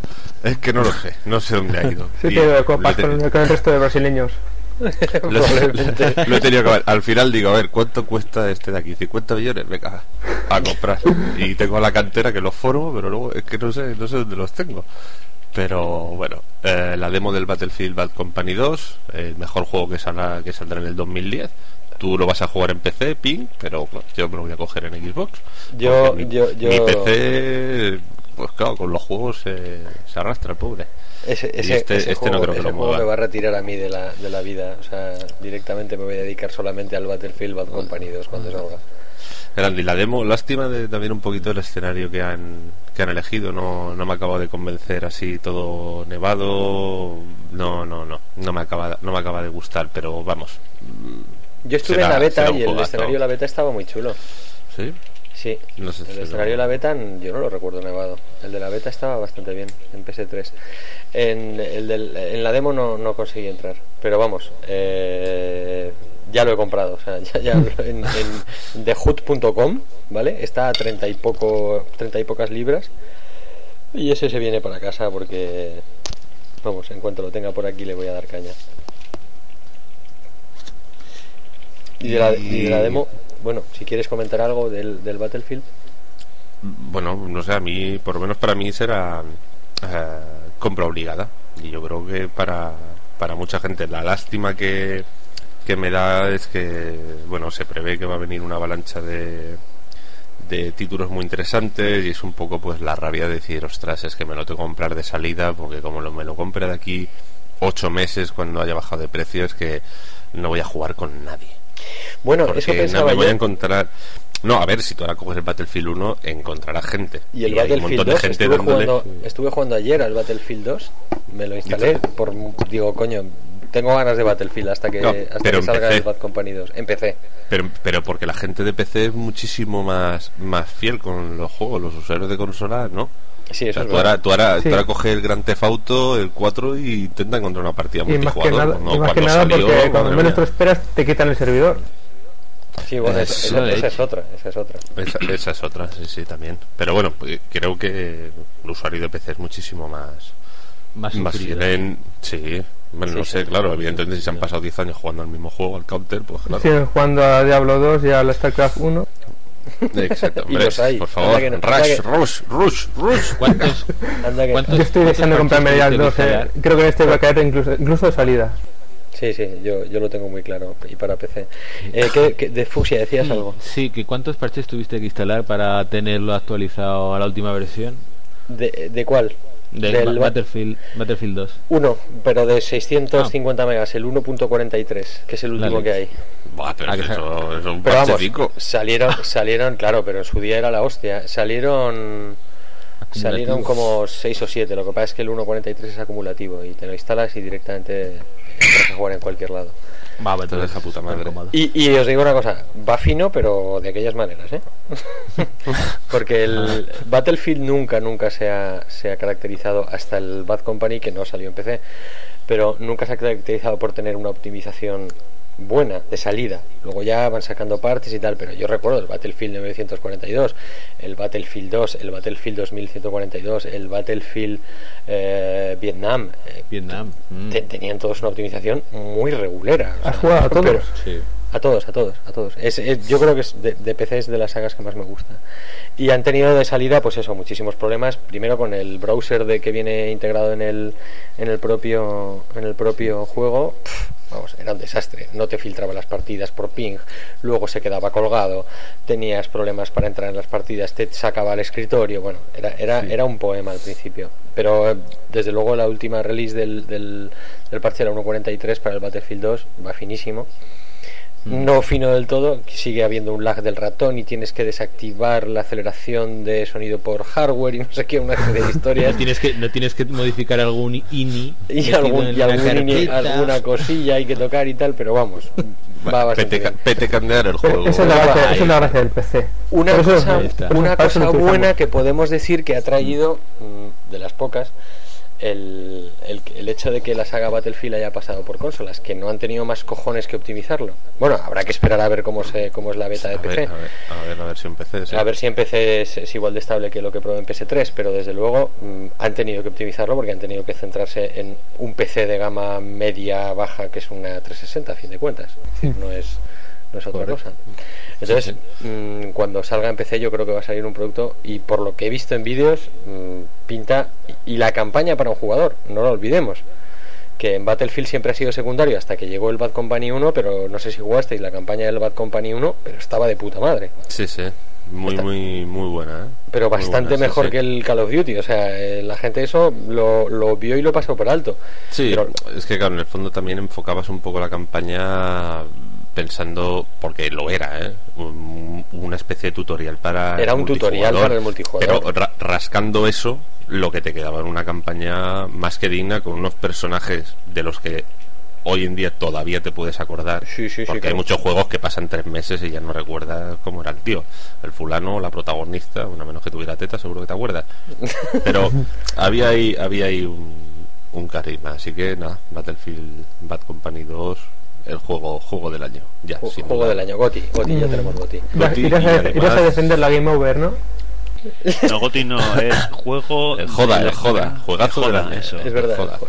joda, Pero bueno, nosotros nos quedamos con lo nuestro porque ya eh, del último juego del que voy a hablar, ya lo prometo, eh, Raven Squad. Eh, ¿Qué? No me suena de nada. Eh, sí, eh, bueno, claro, publicaron en el 2009. Hubiera sido mi. De hecho, fue una de mis selecciones para, para juego del año. Porque, a ver, es un juego que combina. eh, eh, o sea, un shooter, un FPS y eh, táctica en tiempo real, al estilo de los Brothers in Arms. ¿Vale? De que tú le das un botoncito y te planta una vista cenital y le dices a tus hombres, pues flanquear por aquí o flanquear por allá, porque en realidad solo hay dos opciones, ¿no? Pero bueno, se ha intentado hacer eso y la verdad es que el, el traspaso de la visión de shooter a la versión a la visión de eh, táctica está, está muy bien hecho. Eh, básicamente es todo lo que han conseguido con el juego. Pero el principal problema es que no han abusado más del morro. Porque poner pegatinas en la portada de un juego presumiendo de que ha sido nominado a mejor juego de acción del E3, o sea, es que es como querer fardar de buen músico por haber sido nominado a un Grammy Latino. O, o- que o, decir que eres un buen actor porque has ido a la gala de los Goya. ¿Sabes? O sea, pero aún así yo lo veo como es que es un acto digno de elogio. O sea, es que es así, con todo el morro. O sea, no hay juegos que te ponen ahí una, una frase de Mary Station, por ejemplo. Dicen, imprescindible, el juego del año. No me has querido decir nada, pero ahí has puesto la frase. Pues ellos con dos cojones. O sea, nominado mejor juego de acción del E3. Que la lista de juegos nominados a, a- mejor España. O sea, son los 800 juegos que se han presentado en el E3. O sea, como si yo voy mañana y, y, y te hago un juego y, y lo presento allí y ya está. ¿Sabes? O el sea, es que juego- es, brutal. pero- Y el juego realmente es malo de cojones. Sí, el juego, el, el juego es malo. Malo, eh, eh, a ver, o sea, es, es, sí, sí, sí, es, es que no, no, fra- fracasa en todo. ¿Sabes esos juegos en los que dices, bueno, esta parte eh, está regular, esta está también regulera, esta no está mal, pero esta, bueno, esta está mal, esta es regulera, pero lo juntas todo y te queda un juego entretenido Sí. y que aún todavía te puede divertir. Sí. ¿Vale? O sea, estáis viendo el ejemplo, ¿no? Sí. Pues Raven Squad no es eso. O sea, o sea, falla en todas sus facetas. O sea, gráficamente, en armas, el, el mapeado, o sea, la- eh, todo el conjunto no da como resultado un juego normalillo. O sea, es que todas sus partes, o sea, por así decirlo, o sea, es que casi, casi divide por cero. O sea, ese es el- ese es el problema, o sea, el tú, tú piensas que la, la inteligencia artificial del eh, de los enemigos. O sea, son los únicos enemigos en los que. O sea, el único juego en el que los enemigos no te atacan a menos que dispares tú primero. Coño. Que, claro, pa- parece Coño, o que sea, ahora- igual o sea, tú eres el disparando a malo. la OTAN. Es que Oye, igual tú eres el malo. Ah, no, a ver, a lo mejor le han in- implementado una rutina según la Convención de Ginebra. Exacto. Inteligencia Es que- es- artificial. yo había, principio había pensado que era que era eso, pero bueno, eh, eh, lo- luego te das cuenta de que no, porque da lo mismo que dispares a un enemigo con la escopeta o con el AK-47 o, o sea, con el lanzacohetes, eh, da igual lo que hagas, como si quieres arrancar una rama de un árbol y pues te vas ahí corriendo hacia él gritando ¡Goti! ¡Goti! O sea, es que el resultado es el mismo. O sea, que you win. ¿Sabes? O sea, puedes poner la visión táctica y decir, tira para adelante. Y ya está, tirarán tus hombres hacia adelante, arrasarán con todo lo que se encuentre y ya está. Y cuando lleguen al final, pues vuelves a poner la versión, o sea, la visión en primera persona y dices, hola, mira, otro logro. O sea, es que realmente hay, es que hay, ¿Para, hay- hay para que, hay que jugarlo. ¿Para, para qué X- Xbox 360. Probablemente fue el juego por el que mi Xbox se suicidó. Quiero creer, sería una excusa para Microsoft. Pero o sea, vosotros pensar que tú llevas un, varia- un par de escuadras, pero bueno, la principal es con tres compañeros, ¿vale? Sois cuatro. Mm. Entonces, en cualquier momento puedes saltar de un, de un personaje al otro. Entonces. ¿qué es lo típico que haces? Pues aparecen cuatro tíos, sabes que los vas a matar sin problemas, pero aún así les quieres dar un poco de juego y te dedicas a disparar al cielo para ver si los tíos se ponen las pilas. Vacías un cargador y antes de recargar el cargador cambias de personaje para seguir disparando. ¿Qué creéis que hace la inteligencia artificial con el personaje que no tiene balas en la recámara, en el cargador? No sé. Dar culatazos. Sí, e- exactamente. Es lo mismo que piensa la inteligencia artificial. No sé. Es decir, se queda al helado, se queda ahí convertido en blanco fácil, que solo hace falta que se gire el muñeco, te mire y te diga, ¿y ahora qué hago? es que es brutal y te pasas toda la partida ahí echándole botiquines y decir, mira, ¿sabéis qué? Quedaos atrás. O sea, tú ahí, pero no, al lado del barril de explosivos no, al otro, que ese no explota. Al, al Quédate rojo- ahí. al lado del barril rojo, no, al azul. Es que es que es brutal. Es, pero O eso es sea, lo que yo suelo hacer es- con mis compañeros de Mass Effect 1, ¿eh? Decir, que vosotros quedaos ahí, que ya me, ya me encargo yo. Ya voy yo, ya voy yo. Sí, sí. Ya sé que tenemos que salvar todos ahí la galaxia, pero ch, primero voy yo, que ya veréis que diplomático a diplomático no me gana nadie. Entonces los matas a todos y se acabó. A ver, Raven Squad es un juego desarrollado con mucho amor. Mucho amor y dedicación, eh, pues por unas personas que yo no conozco, ¿eh? pero que, nadie, que, que seguro que se habrán esforzado poco, ¿vale? Pero que al final, o sea, es que lo han echado todo el morro que han podido y más, y es que mi, mi más sentida admiración. Los tíos saben cómo eh, va lo del marketing. Ya no puso la pasta ya- ya Bethesda Software. No aparece por ahí el logo. Pues podría, podría ser, ya. No sé, Sí, sí, me, sí. me- me queda, me queda lejos la Hablando de super juegos. tácticos, No, nadie, no, fucsia, fucsia. nadie jugó al, al Rainbow Six Vegas, porque es un juego que uno de los pocos juegos que me dio tiempo a acabarme en la Xbox y a mí me gustó muchísimo, por lo menos el uno. Sí, sí, sí, hombre, es que a Claro, ver, los Rainbow Six son, son un juegazo, sí, sí. No, pero sí. eso, es, O eso es otro rollo. O sea, eso sí que Sí, es sí, táctica, o sea- acción táctica pura y dura. O sea, eso. Y eso sí que es un clásico. Y además difíciles, ¿eh? Difíciles de cojones. Hostia, aún me Sí, sí. acuerdo. ¿No era en el Rainbow Six en el primero la fase de la, de la plataforma petrolífera? Jodidísima. Pero jodidísima. Bueno, sí. Y, lo- y lo Era- satisfactorio que era hacer un plan y que lo cumplieran sin tú intervenir, era, eso era la polla, cuando, cuando te salía. Sí, sí, sí, sí. Eh, pero vamos. ¿Y el SWAT 4? ¿Alguien se acuerda del SWAT 4? Wow, Sí, por supuesto. fantástico, madre mía. Por supuesto. No, pero eso ya. Algún día le haremos un especial sobre acción táctica. Con la pistolita de pimienta. Y si le dabas en la espalda, bueno, pues como la nariz la tengo en la zona delantera del cuerpo, pues a- Bueno, a mí y me da igual que pongas el- la espalda llena de pimienta. Sí, lo que darle en la cara. No sé si fue Sí. jugando contigo, Ping, al Rainbow Six, que en una de estas. Venga, lanza una bengala de flash para dejar aturdidos al enemigo. Y lo que lancé fue una granada frac. Y nos jodieron, creo que era la- de la fase del casino. Sí, era es la aquello de la lanza algo y me puse nervioso. ¿El qué? ¿El qué? ¿El qué? ¡Toma! me acuerdo, me acuerdo perfectamente. Es que acción Eh, Fuxia, el que tú decías es el Roach Warrior. Ah, el, el- el de Bethesda es el Roach Warrior. Que Vale. yo no lo he jugado. No, no, no tengo, y no sé si lo ha jugado alguien en el planeta. Es ese, es el personaje principal es un tío así con barba. Sí, sí, ese es el, muchacho. El Raven Squad es, es otro, otra historia. Vale, vale, vale. ¿Cuántos juegos? Fuxia, Raven Squad, ¿qué dicen en el futuro de él? Eh, nada, no hay segunda parte.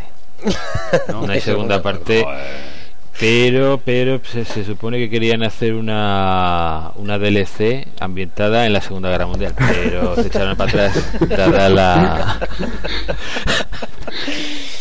Bueno, eh, si queréis yo os comento un poco a lo que he estado jugando últimamente eh, de manera rápida y así pasamos ya a la siguiente sección porque, bueno, los que habéis comentado, algunos los he probado, otros no.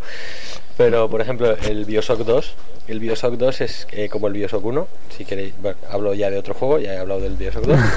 El, bueno, es como el 1, ¿vale? Con escenarios un poquito más abiertos. Mm, Bioshock 2 trae una cosa a mí me ha pasado, vamos a ver, me pasa con Bioshock 2 y con Mass Effect 2 dos cosas, que han escuchado a la comunidad en las cosas en las que creo que tenía razón la comunidad, ¿vale? Es decir, en Bioshock 2 mm, puedes desactivar las Vita Chambers en, en el menú de inicio, puedes desactivar la flechita, que ya lo podías hacer en el primero, puedes desactivar los objetos que brillan para que tengas que buscar el objeto y no que veas desde el fondo de la habitación una cosa que brilla y te acerques a ella. Eso está en el 1 también. Eso está en el 1 también, exacto. Lo, lo único que no estaba en el 1 que vino con un parche posterior era lo de lo de las Vita Chambers. ¿Hay un parche para eso? Sí, hay un parche. Ah, pues intentaré, Baja- ponerlo, porque- intentaré ponerlo porque- desde Steam. No sé si se puede. Sí, y no lo sé, no lo sé, no tengo ni idea. Y si, mu- si mueres, mueres y vuelves a Y empezar. si mueres, ¿o mueres. eso? Y hasta donde habías guardado. Y punto. Y ya está. Y está muy bien, porque mm, primero el juego, evidentemente, sin la flechita y con unos escenarios que son más abiertos y tienes que buscar las cosas, porque los escenarios en algunos momentos son bastante abiertos.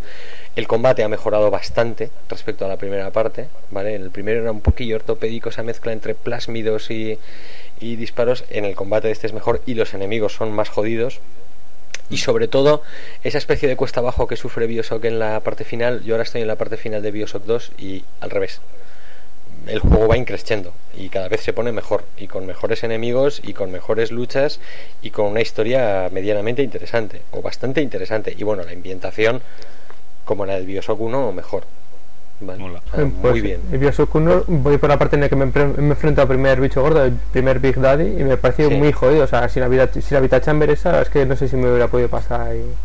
Pues sí, sí, pues hay que pasárselo, hay que pasárselo porque son jodidos los Big Daddies. Bueno, en la segunda llevas un Big Daddy, o sea, eres un Big Daddy en la segunda parte, ¿vale? No voy a desvelar mucho más, esto es el primer minuto de juego, o sea, quiero decir, Sí. ya estás desde el principio en la, en la piel de un Big Daddy.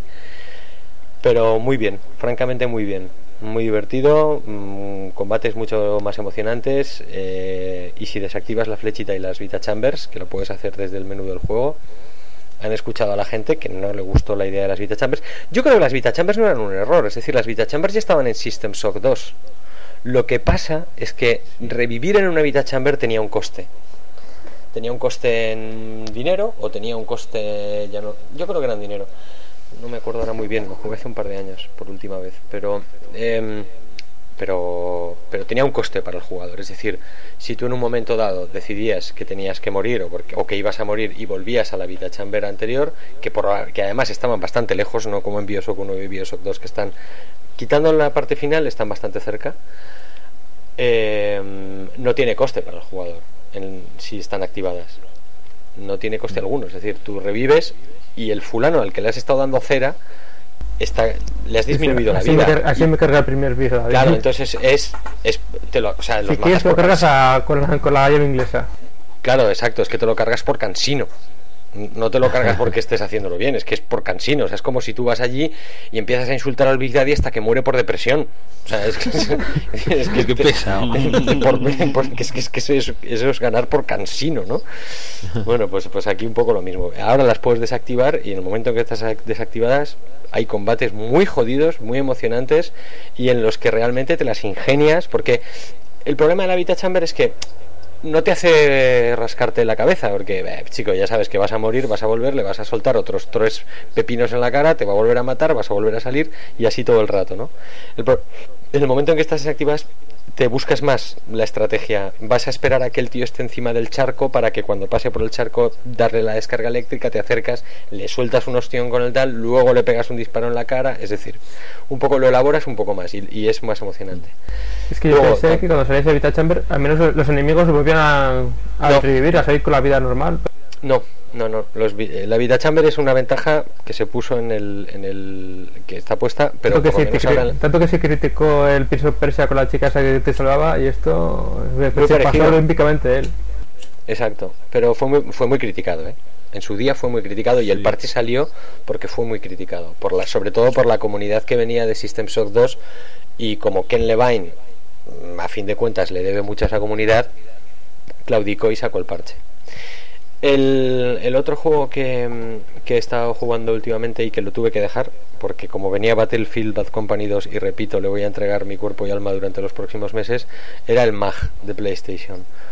Bueno, pues el, todo el que quiera un Battlefield a gran escala, eh, más escala que el propio Battlefield, que se pille el MAG para PS3, porque es un Battlefield Bad Company en el que te puedes tumbar, que en Oh. Battlefield Bad Company 2 no te puedes tumbar.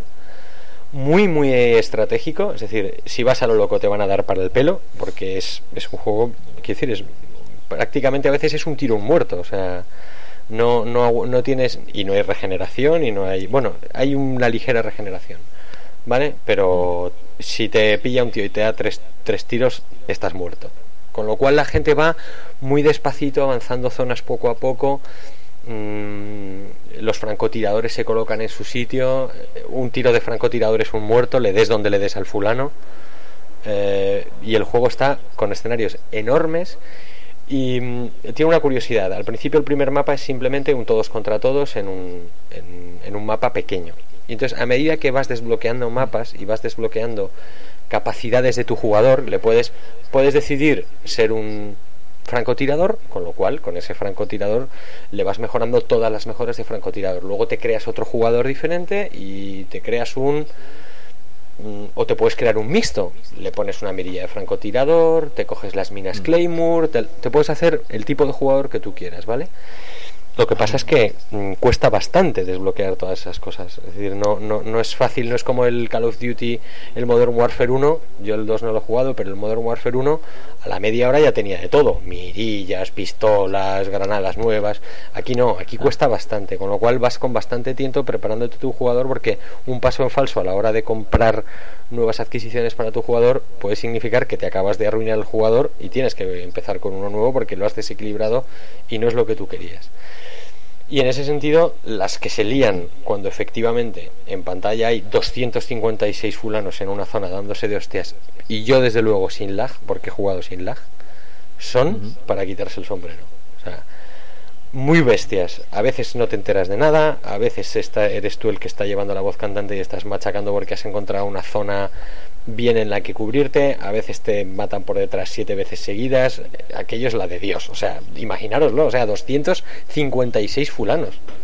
Eh, Voy a, eh, voy a eso- tener que comprarme una Play 3. El- lo bueno del juego es que eh, los inicios de las batallas de 256 son por objetivos, ¿vale? Y lo divide por escuadras, con lo cual tú al principio en realidad estás jugando eh, 16 contra 16, 32 contra 32, pero el último objetivo de la pantalla sí que es Todos contra todos. tomar la torre de control, ¿vale? Imaginaos. Y entonces ahí son 128 contra 128. Y se montan unos pollos que son dignos de ver. Soporte aéreo, tíos cayendo en paracaídas, los otros llevando un tanque. Bueno, se monta la de, la, de Dios.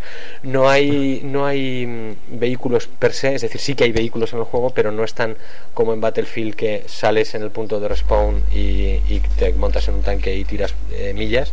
Aquí no, aquí los objetivos, los, los, eh, am, lo diré, los vehículos forman parte de los objetivos. Es decir, un objetivo es coger el tanque que está en la zona tal y llevarlo hasta no sé dónde. Un poco, también coge mucho de la, de, en el tema de los objetivos, coge mucho del enemy territory, ¿vale? Es una mezcla entre Battlefield y enemy territory a grandísima escala.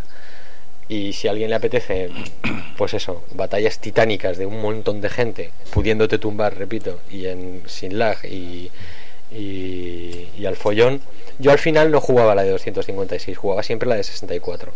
Se me hacía un poco más soportable, ¿vale? Que la de 256 fulanos. Es que eso es como las, como las orgías, donde ya hay mucha gente en un momento que ya no sabes ni lo que. No, pasa. exacto, no sabes quién te está dando por culo, ni a quién, quién estás dando por culo tú, ni... Y además mm, hay fuego amigo, ¿eh? Quiero decir, que te cargas a los tuyos. si- Como las orgías también, sí. Sí. Entonces, seguro que, sabe- que se, que se lo hacen para desactivarlo porque empezarán a ser kills por todos lados, seguro. Sí, eso lo acabarán, sí, seguro, seguro. Eso al, al final es una es un lastre. Y el otro juego que os quería comentar, que ya visteis el análisis en portada, el Mass Effect 2, que a mí me ha encantado. A mí me ha Sí, encantado. también estoy deseando jugarle ya. A mí me ha encantado. Y, y el juego, lo que es la jugabilidad de lo que es el shooter de, de cúbrete y dispara, es como un Gears of War, pero un poco más cutre y con magia, ¿vale? Con los bióticos estos. Pero es lo que menos me interesa del juego. A mí me interesa todo lo demás. Todo lo demás, es- o sea, yo estaba deseando pasarme la fase de disparar y tal, que bueno, sí es entretenida, cúbrete, dispara, viene un tío, te carga, le envías a otro, le envías a tu compañero, se monta el follón, eh, te echas para atrás. La inteligencia artificial, tanto amiga como enemiga, es bastante mejor que en la primera parte, pero fundamentalmente lo que sucede entre batallas a mí es lo que más me gusta del juego. Primero porque estás permanentemente pendiente de follarte a alguien de tu tripulación.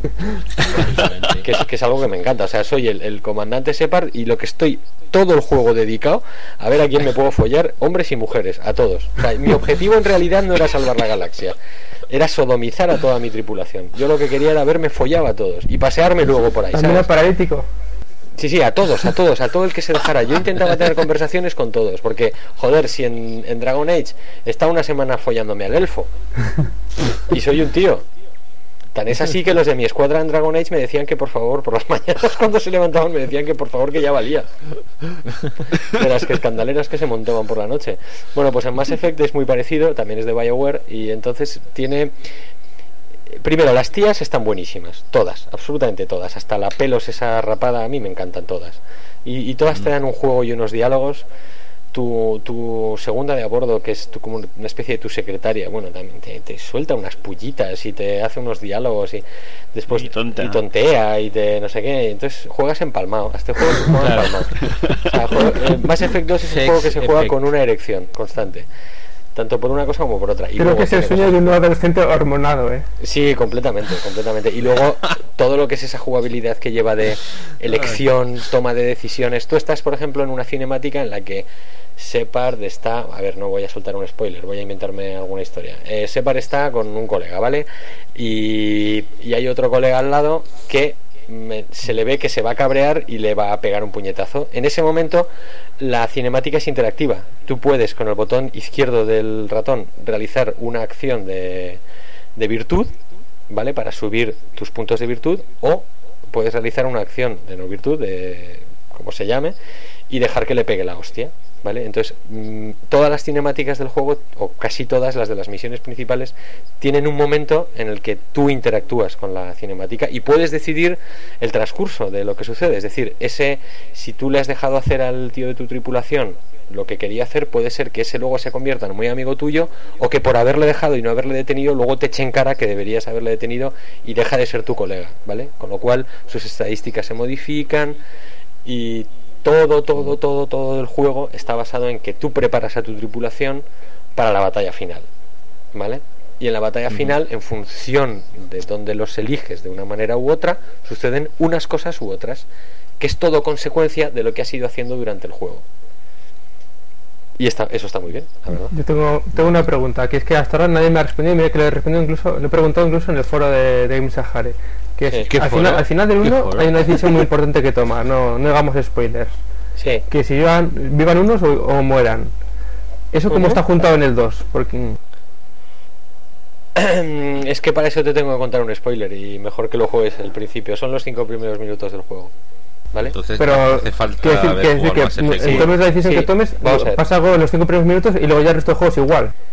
No, tomes la decisión que tomes, eh, no afecta en el desarrollo del juego de Mass Effect 2, pero el personaje que te importas de Mass Effect 1 sí que va a tener eh, una serie de características que no tienes si partes del Mass Effect 2 de cero, ¿vale? Es decir, por ejemplo, eh, tú tenías un colega que tenía un nombre en Mass Effect 1, en Mass Effect 2, si has importado tú él y era tu colega, te lo encuentras. Y te da un abrazo, yo importé el jugador en 360, te da un abrazo, te, Y algo más que un abrazo. no- y algo más que un abrazo, si se deja le peto el cacas, o sea, eso te lo por seguro. Y, y quiero decir, y esas cosas in- influyen. Y para Mass Effect 3 dicen que va a influir la partida que tengas guardada de Mass Effect 2, que a su vez incluye, si la has importado, la partida de Mass Effect 1. En cuanto a los hechos del acontecimiento eh, de Mass Effect 1, si- dime a qué te refieres exactamente. De los segadores. Han cogido, han hecho una cosa que hicieras lo que hicieras en Mass Effect 1, en Mass Effect 2 tiene sentido, ¿vale? Bueno. No te lo cuento más, Vale, vale, vale. Te, lo, te lo cuento, te voy a decir para el juego. Bueno, no. Hombre, yo creo, tal y como lo estás diciendo, a mí me da que Effect 2 va a salir Antonio Resines y se va a decir, uy, ha sido un sueño. Y ya está. O sea, da igual lo que hagas en Mass Effect 1, si matas a alguien o, o No, lo no, matas, no, da igual, era no. todo un sueño, era un sueño. No da igual, no da igual, no da igual, ¿vale? O sea, no da- vamos a ver, o sea, Mass Effect 2 es el juego que es independientemente de Mass Effect 1. O sea, nada de lo que hayas hecho en Mass Effect 1 va a hacer que juegues de, de distinta manera, pero si tu personaje es uno o es otro. ¿Vale? Y tiene unos amigos y tiene unos enemigos. Y si apoyaste a unos en detrimento de otros, tienes a unos amigos y tienes a otros enemigos. Lo que pasa es que no forman parte de la trama central de Mass Effect 2. ¿Vale? Son accesorios, con lo cual está bien resuelto, porque también sería ilógico que Mass Effect 2 cuando salga en PS3, eh, si llega a salir algún día, eh, que el, el rumor está allí de que va a salir, y yo Y los ficheros. y los ficheros y, y todo todo apunta a que pasado el- los primeros DLCs de, de 360 al final saldrá en PS3 Eh, tampoco, y, y no creo que venga con el Mass Effect 1 vale también sería ilógico que todos ellos se perdieran una parte de la trama central. Es decir eso no puede ser. Pero sí se perderán mm, algunas cosillas que están como detalles en Mass Effect 2 Yo 1 me lo pasé en 360 y como me ha petado, bueno, el 2 me pillaré para PC y ya lo he en una página web donde están mil millones de partidas salvadas, cada uno con detallada con cada una de las decisiones que tomó el el- la persona que la jugó para que puedas eh, coger el personaje que se pareciera más al que jugaste en la 360. pues Eso eso, es una idea Sí, idea, cojonuda. yo también la he visto. eso es una idea Mi problema es que. Perdona, perdona, que mi problema es que no me acuerdo lo que elegí. una, una memoria de pez que es la hostia y ya no sé lo que elegí. No, y además en Mass Effect 1 se eligen bastantes cosas. Es decir, que dentro de lo que cabe tomas una serie de decisiones, alguna que otra que... En, fi- en definitiva, Mass Effect 2 es- a a mí me parece más redondo que el 1 porque todas esas cosas que en el Mass Effect 1 estaban un- puestas un poco con calzador, ¿vale? El inventario, el tema del rol y tal, que estaba allí pero que lo habían puesto un poco como de cara a la galería. Se lo han quitado, se lo han pelado, han quitado el maco, han quitado todo y lo han dejado en el esqueleto jugable y, en, y, y han mejorado Bien. otras cosas que, que, no estaban allí en el 1 y que hacen del 2 para mí mucho mejor juego que el 1. Claro, qui- quitaron los ascensores. Y, quitaron, ¿no? y que han quitado unos cuantos Claro, ascensores, sí. unos cuantos ascensores. Bueno, de hecho han quitado También- prácticamente todos. De todas maneras, si la partida se hubiera guardado en los, en los servidores de EA, Hmm. pues no, no se, no se habrían perdido. No. Lo Estarían que- las partidas guardaditas en los servidores de EA esperando a que tú te volvieras a conectar otra vez a jugar a mm, Mass Effect 1 Hmm. Hombre. y todo sería súper cómodo. Si, el- ¿O no? si el disco duro de la 360 fuera compatible con el de PC, no, seguramente no tendría este problema. Sí, bueno, ya veremos cómo le sale la jugada a Ubisoft. Yo creo que va a ser un desastre, pero bueno. Eh, si queréis pasamos ya A esta, esta nueva sección, esta nueva sección que hemos hecho que se llama nuestros bugs favoritos y que vamos a contar de manera más o menos rápida para no alargarnos más allá de lo indecible que llevamos ya una hora y media. Eh, de, de nuestros bugs Empezamos, era de, era de día, ¿no? Sí, eh, de, Puede nuestros- ser, puede ser. de nuestros bugs favoritos empezamos por Blanco. ¿Cuál es tu bug favorito? Que me ha hecho mucha gracia cuando lo has comentado. Vale, pues uno es, por ejemplo, en el Silver. No sé si os acordáis de Sí, el RPG de PC. Uf, Mm. eso era, vamos, antiquísimo. Una especie, Pues era una eh, especie de, de Final Fantasy para PC. ¿no? Así lo vendieron, pero no tiene nada que ver. Sí, no, la verdad es que no. Era, era un poco, o sea, que se manejaba con el ratón, era más de acción, joder. Sí. Se, me va la, se me va la garganta, macho. Epa. Que le ponemos Y, después un bueno. filtro. No pasa nada. Bueno, pues nada, en el juego eh, tu, matan a tu abuelo, ¿no? Y de repente suena el doblaje, coge el tío y dice, no. y entonces te quedas así y dices, espera, no lo he entendido. Y claro, tú empiezas a hilar, a hilar, a hilar y dices, bueno, este tío le anda un papel con las palabras las cosas que tiene que decir y uno era no. Y no le ponen que tiene que decirlo gritando, ni chillando, ni tirándose los pelos. Entonces llega el tío, muere su abuelo y dice, no. Y ojo, estoy que le querías, cabrón. ¿eh? Con ese doblaje, con ese doblaje jamás llegaría a Jorda de decir al, al tío, en vez de escribirle no, le escribieron no. Y el tío dice no. No. Internet. Todo el mundo sabe que es lo más importante para a la hora de, eleg- de elegir un GOTY, pues ese juego no. No. No. No, no. Me encanta, ese es buenísimo. Verde, ¿cuál es tu, tu bug favorito? A mí este. Qué. Es que es muy bueno. Ese es, ese es brutal de bueno. Es que No. me veo al tío en la cabina de doblaje. Tú ponle sentimiento, ponle sentimiento. No. Qué grande, qué grande. No, bueno, a mí en general es que me encanta el, eh, cuando un juego tiene clipping. Sí. Eh, eh, es, que, es que me encanta sobre todo cuando estás jugando a un juego de fútbol y ves como tu delantero atraviesa la pierna del defensa e incomprensiblemente la pelota se la lleva el otro. Y dices, "Un momento, ¿Qué ha, pasado, qué, ha, pa- qué ha pasado aquí? ¿Sabes? Porque, hombre, no sé, lo del clipping, la detección de colisiones.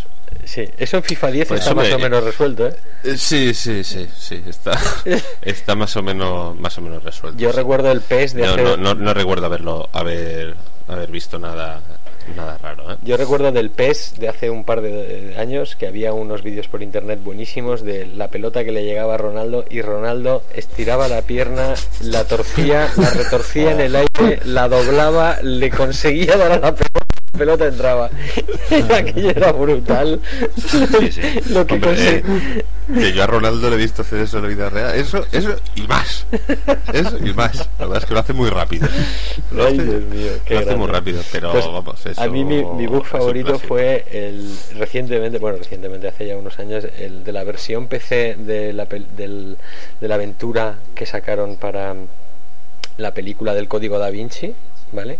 El, el juego que sacaron del Código Da Vinci. Salió para PS2 y para PC y no sé si para alguna plataforma más, igual salió para Xbox normal. Eh, y a mí un momento eh, el juego era malo de cojones. Y encima el porta PC era cutre y, y- y salchichero que te cagas. Pero yo me acababa de leer el libro, por cierto, pero, eh, que me parecía entretenidísimo, mierda, basura, lo que quieras, pero el libro era entretenidísimo. Y me compré el libro, el, el juego todo contento. Empecé y digo, coño, pues una aventura gráfica basada en el libro, igual está bien. Y coño, no me quedaré atascado porque a fin de cuentas me sé todo lo que tiene que hacer el fulano. Eh, me acabo de leer el libro y tal. Bueno, total, que no había visto la película, pero me, compro el, el juego, lo instalo en PC, me pongo a jugarlo.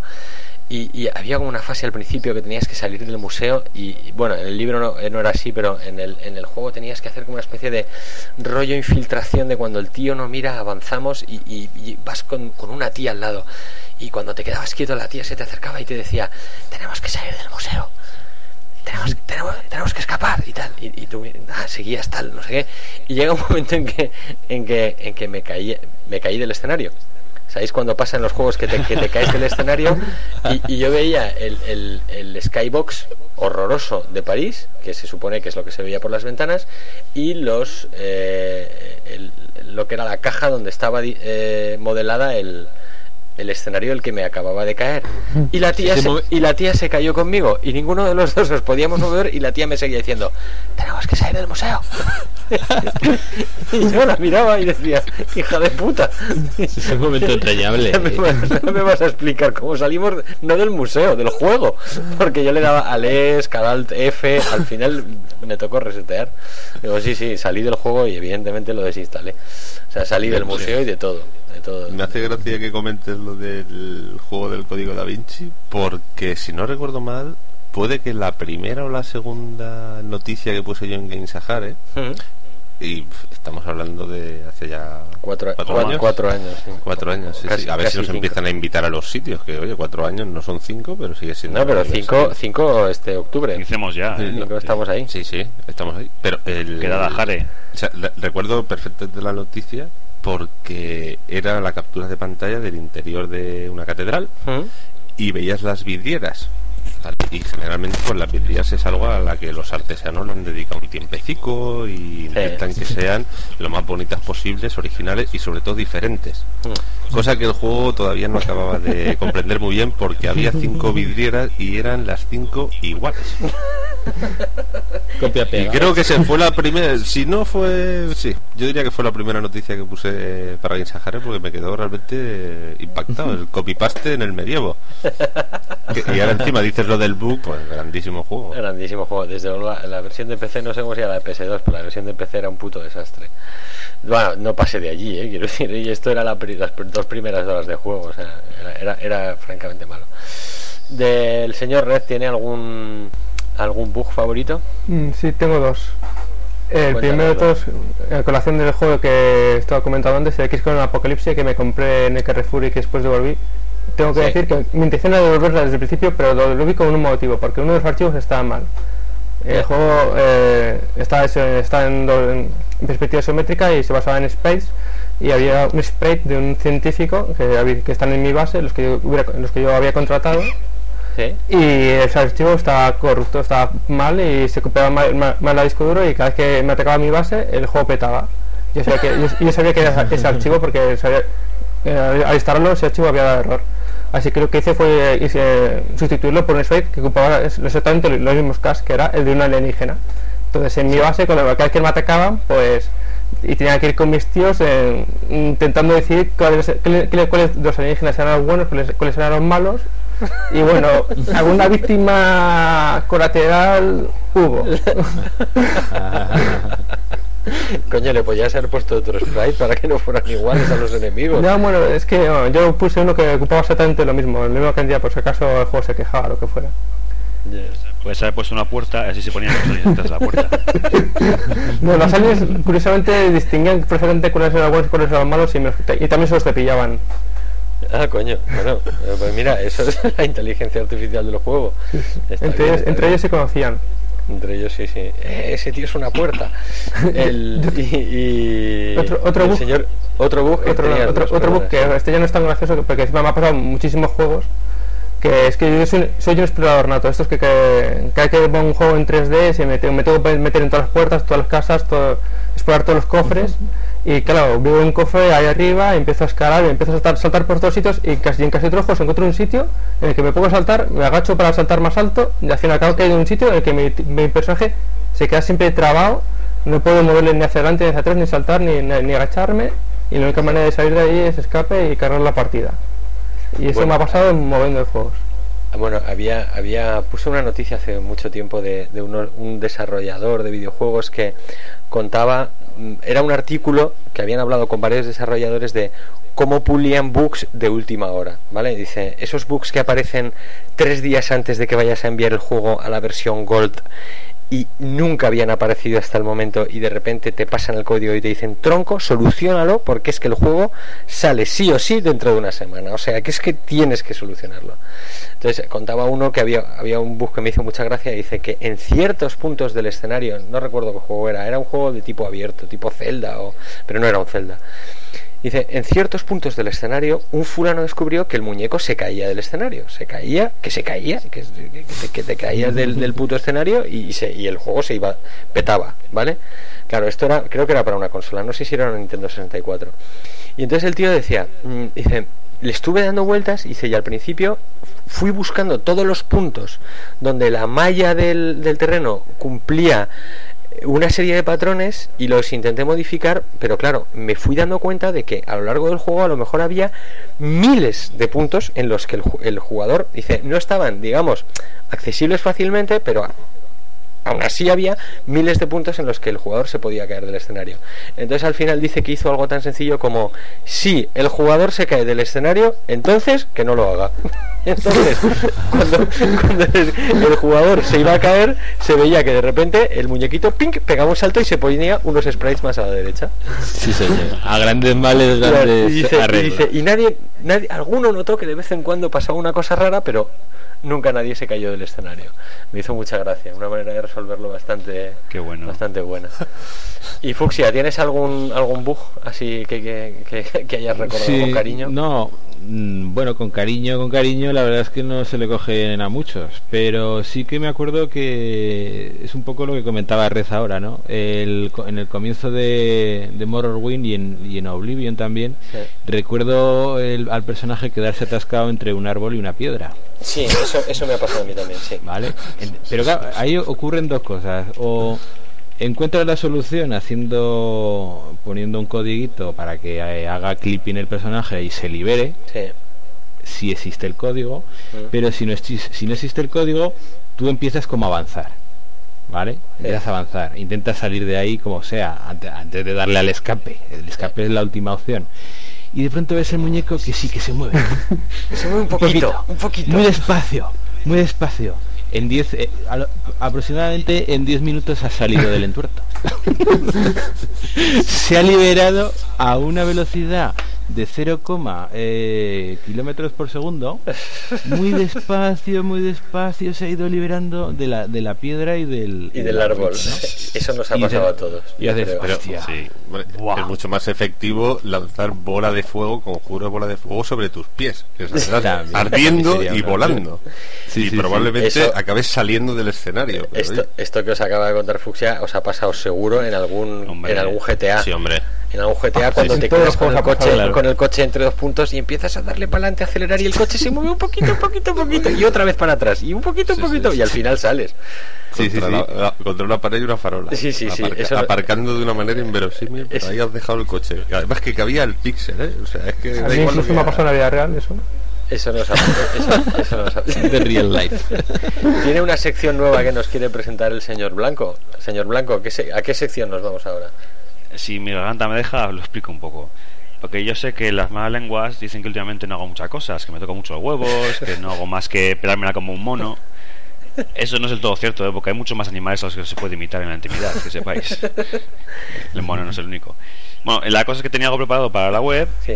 que creía que, que creía que iban a quedar bien y tal. ¿Era y, un nuevo foro? y, bueno, yo creo que. ¿El- el eh, nuevo es foro? ahí, ahí la No, tengo. eso no. Y bueno, yo pensaba que en el podcast podía quedar también bien, entonces vamos a probar a ver qué tal queda la cosa, ¿vale? Venga, vale. A Porque ver. en, en su día hici- hicimos, en la web hicimos carátulas de juegos traducidas con el traductor de Google y si los juegos que traducen los títulos, si los que traducen los títulos de las películas tradujeran los de los juegos. Sí, Y entonces he pensado, vamos a hacer un, el típico juego de saber el telón. sí, vale. Ah, Entonces vale. yo hago el de saber el telón, os cuento no sé qué y vosotros decís a ver si la adivináis. Venga, vale, genial. Claro, son, muy, son muy malas. A esta ¿sabes? sec- a Tipo esta sección- y... A esta sección le vamos a llamar Se abre el telón.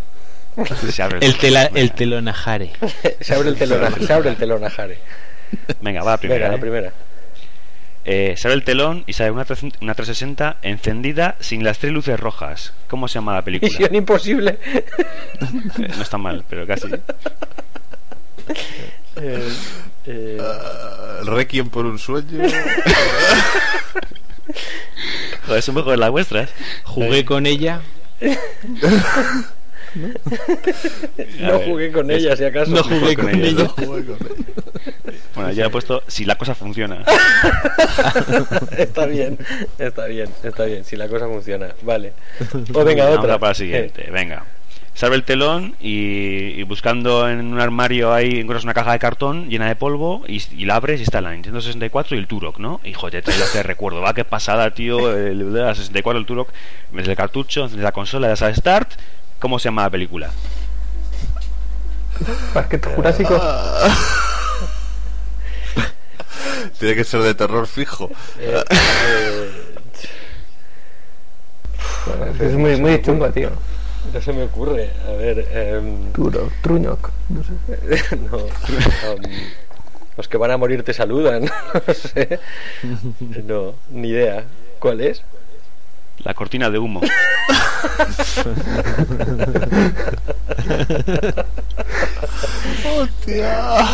Muy bueno, muy bueno, muy grande. Venga, vamos a por otra, otra chorra. Venga. Eh, este es rápido, fácil, ¿eh? Aparece Mario comiéndose una seta. ¿Cómo se llama la película? Pero un momento, ¿se ha abierto el telón? Sí, siempre, sabes, siempre es por Ah, vale, repetir, vale, porque al fin yo tengo la garganta mal y es para, Para ahorrar, para ahorrar. aba- abaratar. Vale. Ah, eso es. Se abre, se abre el telón y aparece Mario comiéndose una seta. Ah, Dragstore Cowboy. el pico 2. el pico dos. eh, eh, Eh, Fear and Loathing in Las Vegas. Miedo y asco en Las Algo Vegas. así. No, No. no. Es eh, Super Size Me. Grande. Ah, qué buena, qué grande. Muy buena esa. Qué grande, muy buena. Vamos a por otra, venga. Venga. Esto está funcionando. Eh, vas al super, te compras la Wii, le llegas a casa y se ponen a jugar tus hermanos pequeños, tus primos pequeños. Ahí, bueno, es una fiesta y tal. ¿Cómo se llama la película? Más allá de los sueños. Eh, no sé, ni puta, ni puta idea. ¿Cómo se llama? Y tu mamá también.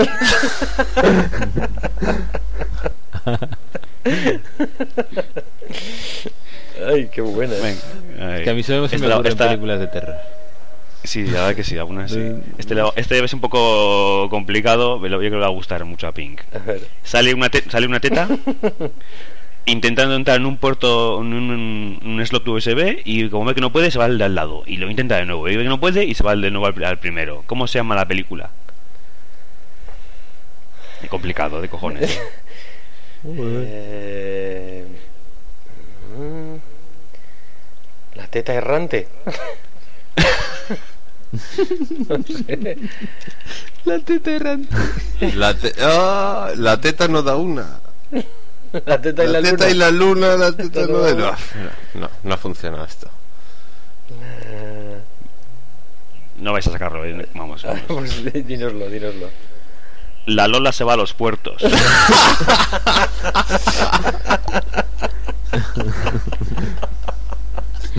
Qué grande, joder. Qué bueno. ¿Esa, película existe?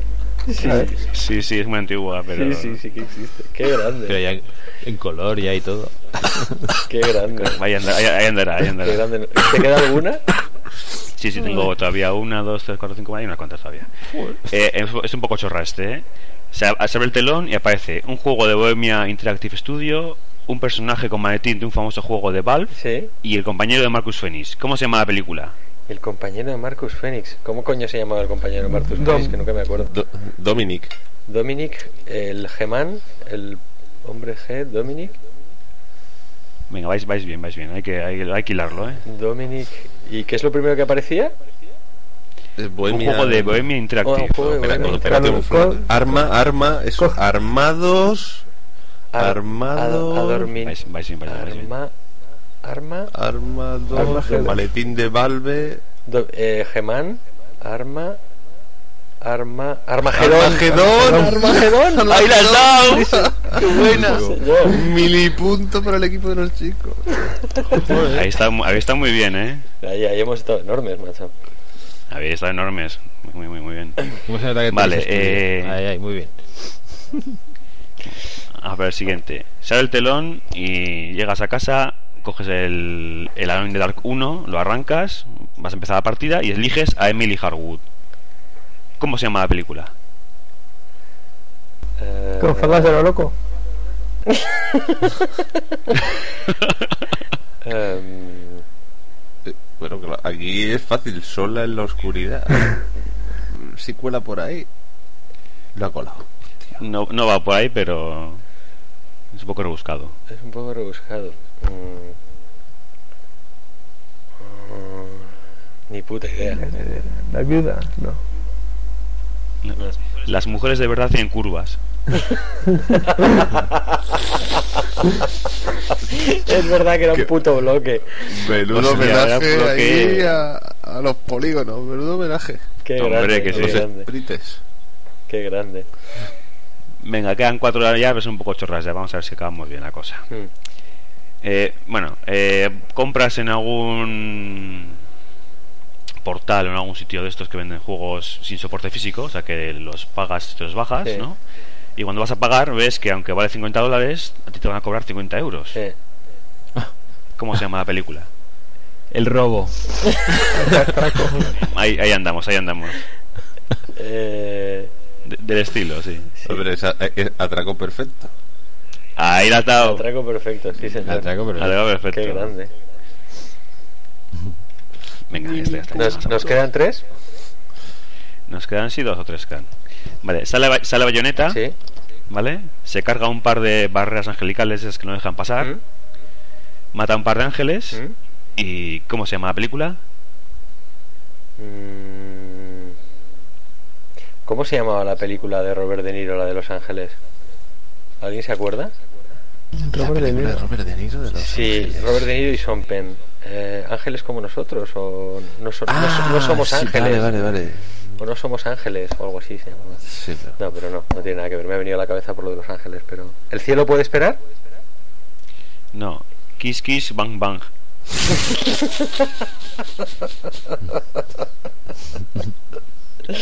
Es verdad que la tía abre los portales soltando besos. Besitos ahí, todo gay. Vale, vamos a por otra. Estás jugando en una recreativa de las antiguas al contra, ¿vale? Estás en la última pantalla y justo te matan. Mm. Sale la pantalla de Game Over y pone Insert Coin y abajo del todo pone cero credits. Te metes la mano al bolsillo y ya no te quedan monedas. ¿Cómo se llama la película? De Oscar. Toma el dinero y corre. eh, no sé. Con De Oscar. Con- Ah, ¿volver? Volver a empezar. Esa es. Volver a Begin- empezar. begin the beginning. Begin the begin. Begin the begin. Sí, señor. Vaya, vaya cultura cinéfila estamos sacando aquí, eh, chavales. Aquí, ahí, ahí. Qué clase. Venga, vamos a por, vamos a por otra. Eh, se abre el telón. Llegas a casa de clase cuando eras chavalín, te haces el bocadillo de nocilla, enciendes el Spectrum, pones la cinta, le das al haz comillas comillas. Pasa media hora y el juego no se ha cargado. ¿Cómo se llama la película? Mm. Carga interminable. La carga interminable. La historia Bueno, interminable. la, la historia. La historia interminable. No. Eh, Más o menos sí, pero no, no es. Rebobine, por favor. Y tocaba rebobinar. sí, Y tocaba rebobinar. Y ya- tocaba rebobinar. sí. Y cambiarle el volumen. Le cambiabas el volumen un, un poquito. Cogías así, Sí. tas, le cambiabas un po- y volvías a empezar. A ver si con ese volumen se cargaba. Qué grandes tiempos, chavales. Bueno, Y ya para acabar, uno, no, uno muy perdón, rebuscado. perdón. Uno muy rebuscado, joder. Pues, Pues sí, nosotros no pues Este- los otros como eran. A ver, dale. Total, que te instalas un Tomb Raider y, si- y, y según juegas, la cámara está todo el rato centrada en las setas de la Croft. Y ¿qué pasa? Lo desinstalas, te, te instalas el 2 y lo mismo, lo- el 3 lo mismo, ¿y qué pasa? ¿Cómo se llama la película? ¿Con tetas no hay paraíso? Eh,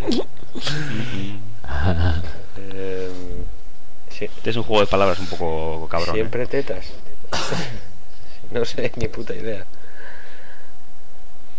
Sospechosos habituales. Sospechosos son habituales. Sospechosos son habituales.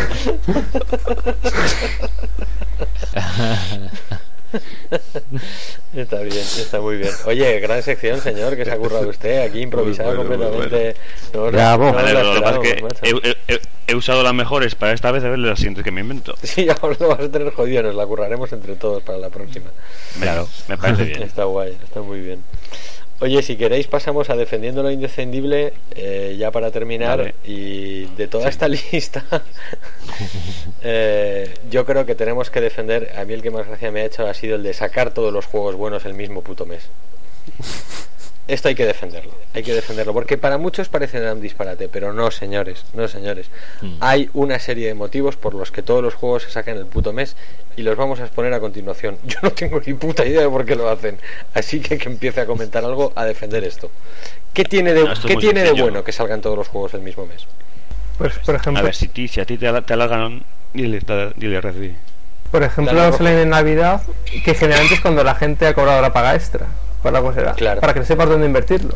No te hagas Claro. pasos mentales y ya sepas veas directamente la tienda. Claro, claro, ya tienes todo todo tu dinero que tenías allí, ya sabes en qué lo tienes que gastar. En juegos, porque no te va a quedar ni un duro de la paga, porque te lo vas a gastar en los 20 juegos que salen ese mes. Más cosas Además- buenas de sacar todos los juegos el mismo mes. Además hace frío, hace frío y, y uno tiene más ganas de quedarse en casa. Claro, claro, por eso lo Eh, hacen. casi lo hacen en Navidad. Mm. Pues que ahora, Mm. ahora en marzo yo no tengo extraordinaria, ¿eh? Joder, su puta madre. Qué ritmo llevan, qué barbaridad. Sí, lo que le está doliendo es todo el bolsillo. Pero Porque hay bueno. chino ahora. ¿Qué, Que qué? es el mercado emergente. El año nuevo chino, claro. Ah, bueno, claro, es el año nuevo chino. Si eres chino, entonces no tienes problemas. No, pero está, es- está bien. Es que estaba ahí pensando y no me parece difícil de, de defender porque hay una cosa obvia. Si salen todos los juegos buenos el mismo mes, eh, es imposible que todas las revistas y los blogs de videojuegos los analicen todos. Con lo cual, Bueno, pues, te seguro. tener Bueno, que eh, leer según qué cosas. Algún blog sí Eso que es bueno, eso es bueno, eso es bueno, eso es muy Sí, bueno. sí, sí. Y bueno, te ahorras 11 meses de notas de prensa, por ejemplo. Ah, también. Claro, o sea, vas a vivir una semana antes, probablemente vas a morir, pero te ahorras Pero- y comentarios. Habrá segunda parte, ah, pues espérate el año que viene. Sí, sí. No vamos a Eh, decir nada. Eso sí que es verdad. Si todos los juegos salen el Ahí- mismo mes, luego tienes 11 meses que no te dan por culo con las notas de prensa. Eso es cierto. Mm. Sí, sí. ¿Y qué pasa si se te rompe la Xbox en noviembre? Bueno, pues no pasa nada. Puedes ahorrar hasta que a marzo o el mes que sea que vayan a salir todos los juegos. Sí, sí. No hay problema. Sí, sí. No hay problema. Eh, Eso es verdad. Eh, A mí, Sí, sí, vamos, yo, yo es que solo estoy viendo ventajas. Yo, yo lo de sacar todos los buenos juegos el, el- el mismo, el mismo puñetero mes, eh, a mí me parece bien porque al final es un ahorro. Porque si te los van sacando poco a poco, tú te los vas comprando. Pero si te los sacan todo el mismo mes, al final te compras uno. Y luego ya pf, te los comprarás, los alquilarás, te los irán bajando de precio, ya te los comprarás. Pero lo bueno que tienes es que como te los sacan todos al puto mes y no te los puedes comprar, te compras uno o dos. Con lo cual supone un ahorro, porque cuando te vayas a comprar el siguiente, Sega a las dos semanas lo ha bajado de precio. O antes. o antes. Porque, O antes. porque en Y con efecto retroactivo, te devuelve dinero. Efectivamente, o sea, hay que decir, es que todos son ventajas para el usuario. Dice, es que qué agobio, pues no te los tienes que comprar, no te agobies. Cómprate uno o dos y cuando te los termines habrán bajado de precio casi todos. Es que son todo ventajas para el jugador. Es que las, compa- las compañías lo hacen por eso. Es que yo creo también que viene un poco heredado de, de que los product managers o los, los dirigentes de las compañías en realidad no tienen puta idea de juegos y vienen de la industria audiovisual. Y ahí ven que en las televisiones siempre las mejores series entre, entre diferentes cadenas las ponen las mejores siempre juntas. Dicen, si hemos hecho eso antes, ¿por qué no lo vamos a hacer ahora? Claro, claro, efectivamente. Si funciona en la tele, tiene que funcionarnos a nosotros. Y luego, luego está el rumorcillo del pasillo de café. Oye, ¿sabes que Activision va a sacar no sé qué en marzo? Hostia, nosotros también. Porque si, los, menos. porque si lo sacan en marzo es porque habrán hecho un estudio y eso es que en marzo Va a haber dinero. la- ya va a haber pasta para comprar juegos. Y ahí nosotros también. Y al final son todo ventajas para el usuario porque los compra más baratos. Sea, que, yo de verdad que mm, estoy completamente de acuerdo con que saquen los juegos en marzo. Ahora en marzo, luego hasta, hasta octubre no tendremos juegos nuevos, pero ahora todos. O quizás es una medida, medida antipiratería, porque si lo sacan poco a poco, pues al final, hoy sale el Modern Warfare, pues todo el mundo va a hacer eh, bajas del torrent del Modern Warfare y al final hay muchas fuentes. Si pones todos juntos, si pones todos juntos, entonces al final la gente no se decide, no hay conexión, uno coge uno, otro coge otra, y menos, al final hay menos gente sirviendo esos juegos. Claro, explosiona Internet. Eh, lo hacen por eso Sí, sí. también, ¿eh? Lo hacen por eso, porque dicen, saturamos Internet de juegos y así no se los pueden bajar. Hombre, Hombre. si es una Play 3, puedes saturar internet también igualmente. Está bien, pero claro, si no ha funcionado con el porno, no sé si funcionaría con Oye, yo, yo es una cosa que me flipa lo de lo del tema del porno eh, y me flipa en muchos aspectos, pero me flipa que, que con toda la crisis de la, de la industria del porno que se viene abajo, que ya no tal, no sé qué, joder, macho, yo no sigo el ritmo, ¿eh? Yo no sigo Cada- el puto ritmo. Yo no, yo no sigo el puto ritmo que llevan, por Dios. Yo abajo, abajo, justo abajo no, yo creo que es al revés, pero... Y además, Es que y además el porno es ¿eh? como el Little Big Planet, porque ahora cada vez más gente se está creando sus propios niveles. Sí, sí, sí, sí. Cada, cada- cada vez más, cada vez hay más creando sus propios niveles. Y, y es que yo ya me desbordo. Ya me desbordo. Yo hubo un momento en que entendí del tema, en los años 80 y algo, yo sabía, o en los, o los 90, estaba puesto de, de, de Ginger Lee, Ginger Lynn. Amber Lynn, Michael Nin. Ah, yo, yo, en IN. sí, tú, yo, yo dominaba un poco el tema, pero macho, luego ya, ahora ya es imposible. Jaylin. Es imposible. Ahora ya me he quedado ya solamente con Estoya. Ya solo, solo sé decir Estoya. Que, que además, Estoya, me- curiosamente, me la. que además ri- rima con lo que rima. Es que la tía ya lo, lo va. Chaposta. Ojo, ojo con lo que dices, no sea que estemos en horario infantil. Ah, es verdad. Bueno, esto ya depende de cada uno. Hombre, No, no, no, no, que está, está- grabado a las tetas y 11 culo. y media. Señores, señores, Gamesajare es una página web para señores adultos. ¿eh? Si quieren contenidos para niños, tienen otros blogs que no pienso mencionar. Bueno, Con, con bigote. Señores con bigote. señores para bigote. mujeres adultas. hembras, esas hembras. Bueno, si queréis lo dejamos ya aquí, chavales, que llevamos dos horas y cuarto de podcast. Yo creo que No está nada mal. ya está bien, ya está bien. Que luego montar, subir esto y ponerle música me lleva años. Acordaros de guardarlo como MP3. Pero para ¿por, por qué no vas al futuro? Vas al futuro, coges el que esté ya acabado, lo traes de vuelta y ya está. Y si te traes los otros que hagamos, pues oye. También, Eso no, que nos que ahorramos, currar ¿no? tanto. Y de paso algún resultado deportivo tampoco vendría nada mal. Pero y con lo, de- con lo divertido que es hacerlos, joder. Tráete el almanaque, sí. Y, y- ah, más bonito. Me traigo un almanaque, efectivamente.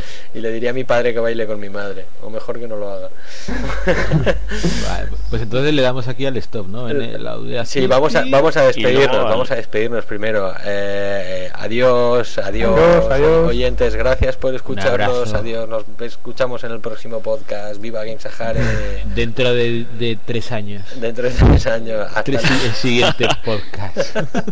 Primero la, la página Sí, web luego el podcast. Si se os hace Sí, muy siempre primero, foro, primero foro, Primero el foro. luego nueva, nueva versión de la web y luego podcast. Ya está. Bueno, la, siguiente media hora de podcast es DLC, ¿no? Es contenido Sí, de pago. sí, sí, esa ya, esa Vale. ya hay que pagar. Esa hay que pagar, te tienes que conectar a un servidor de, de los de, los de De- Ubisoft. de Ubisoft.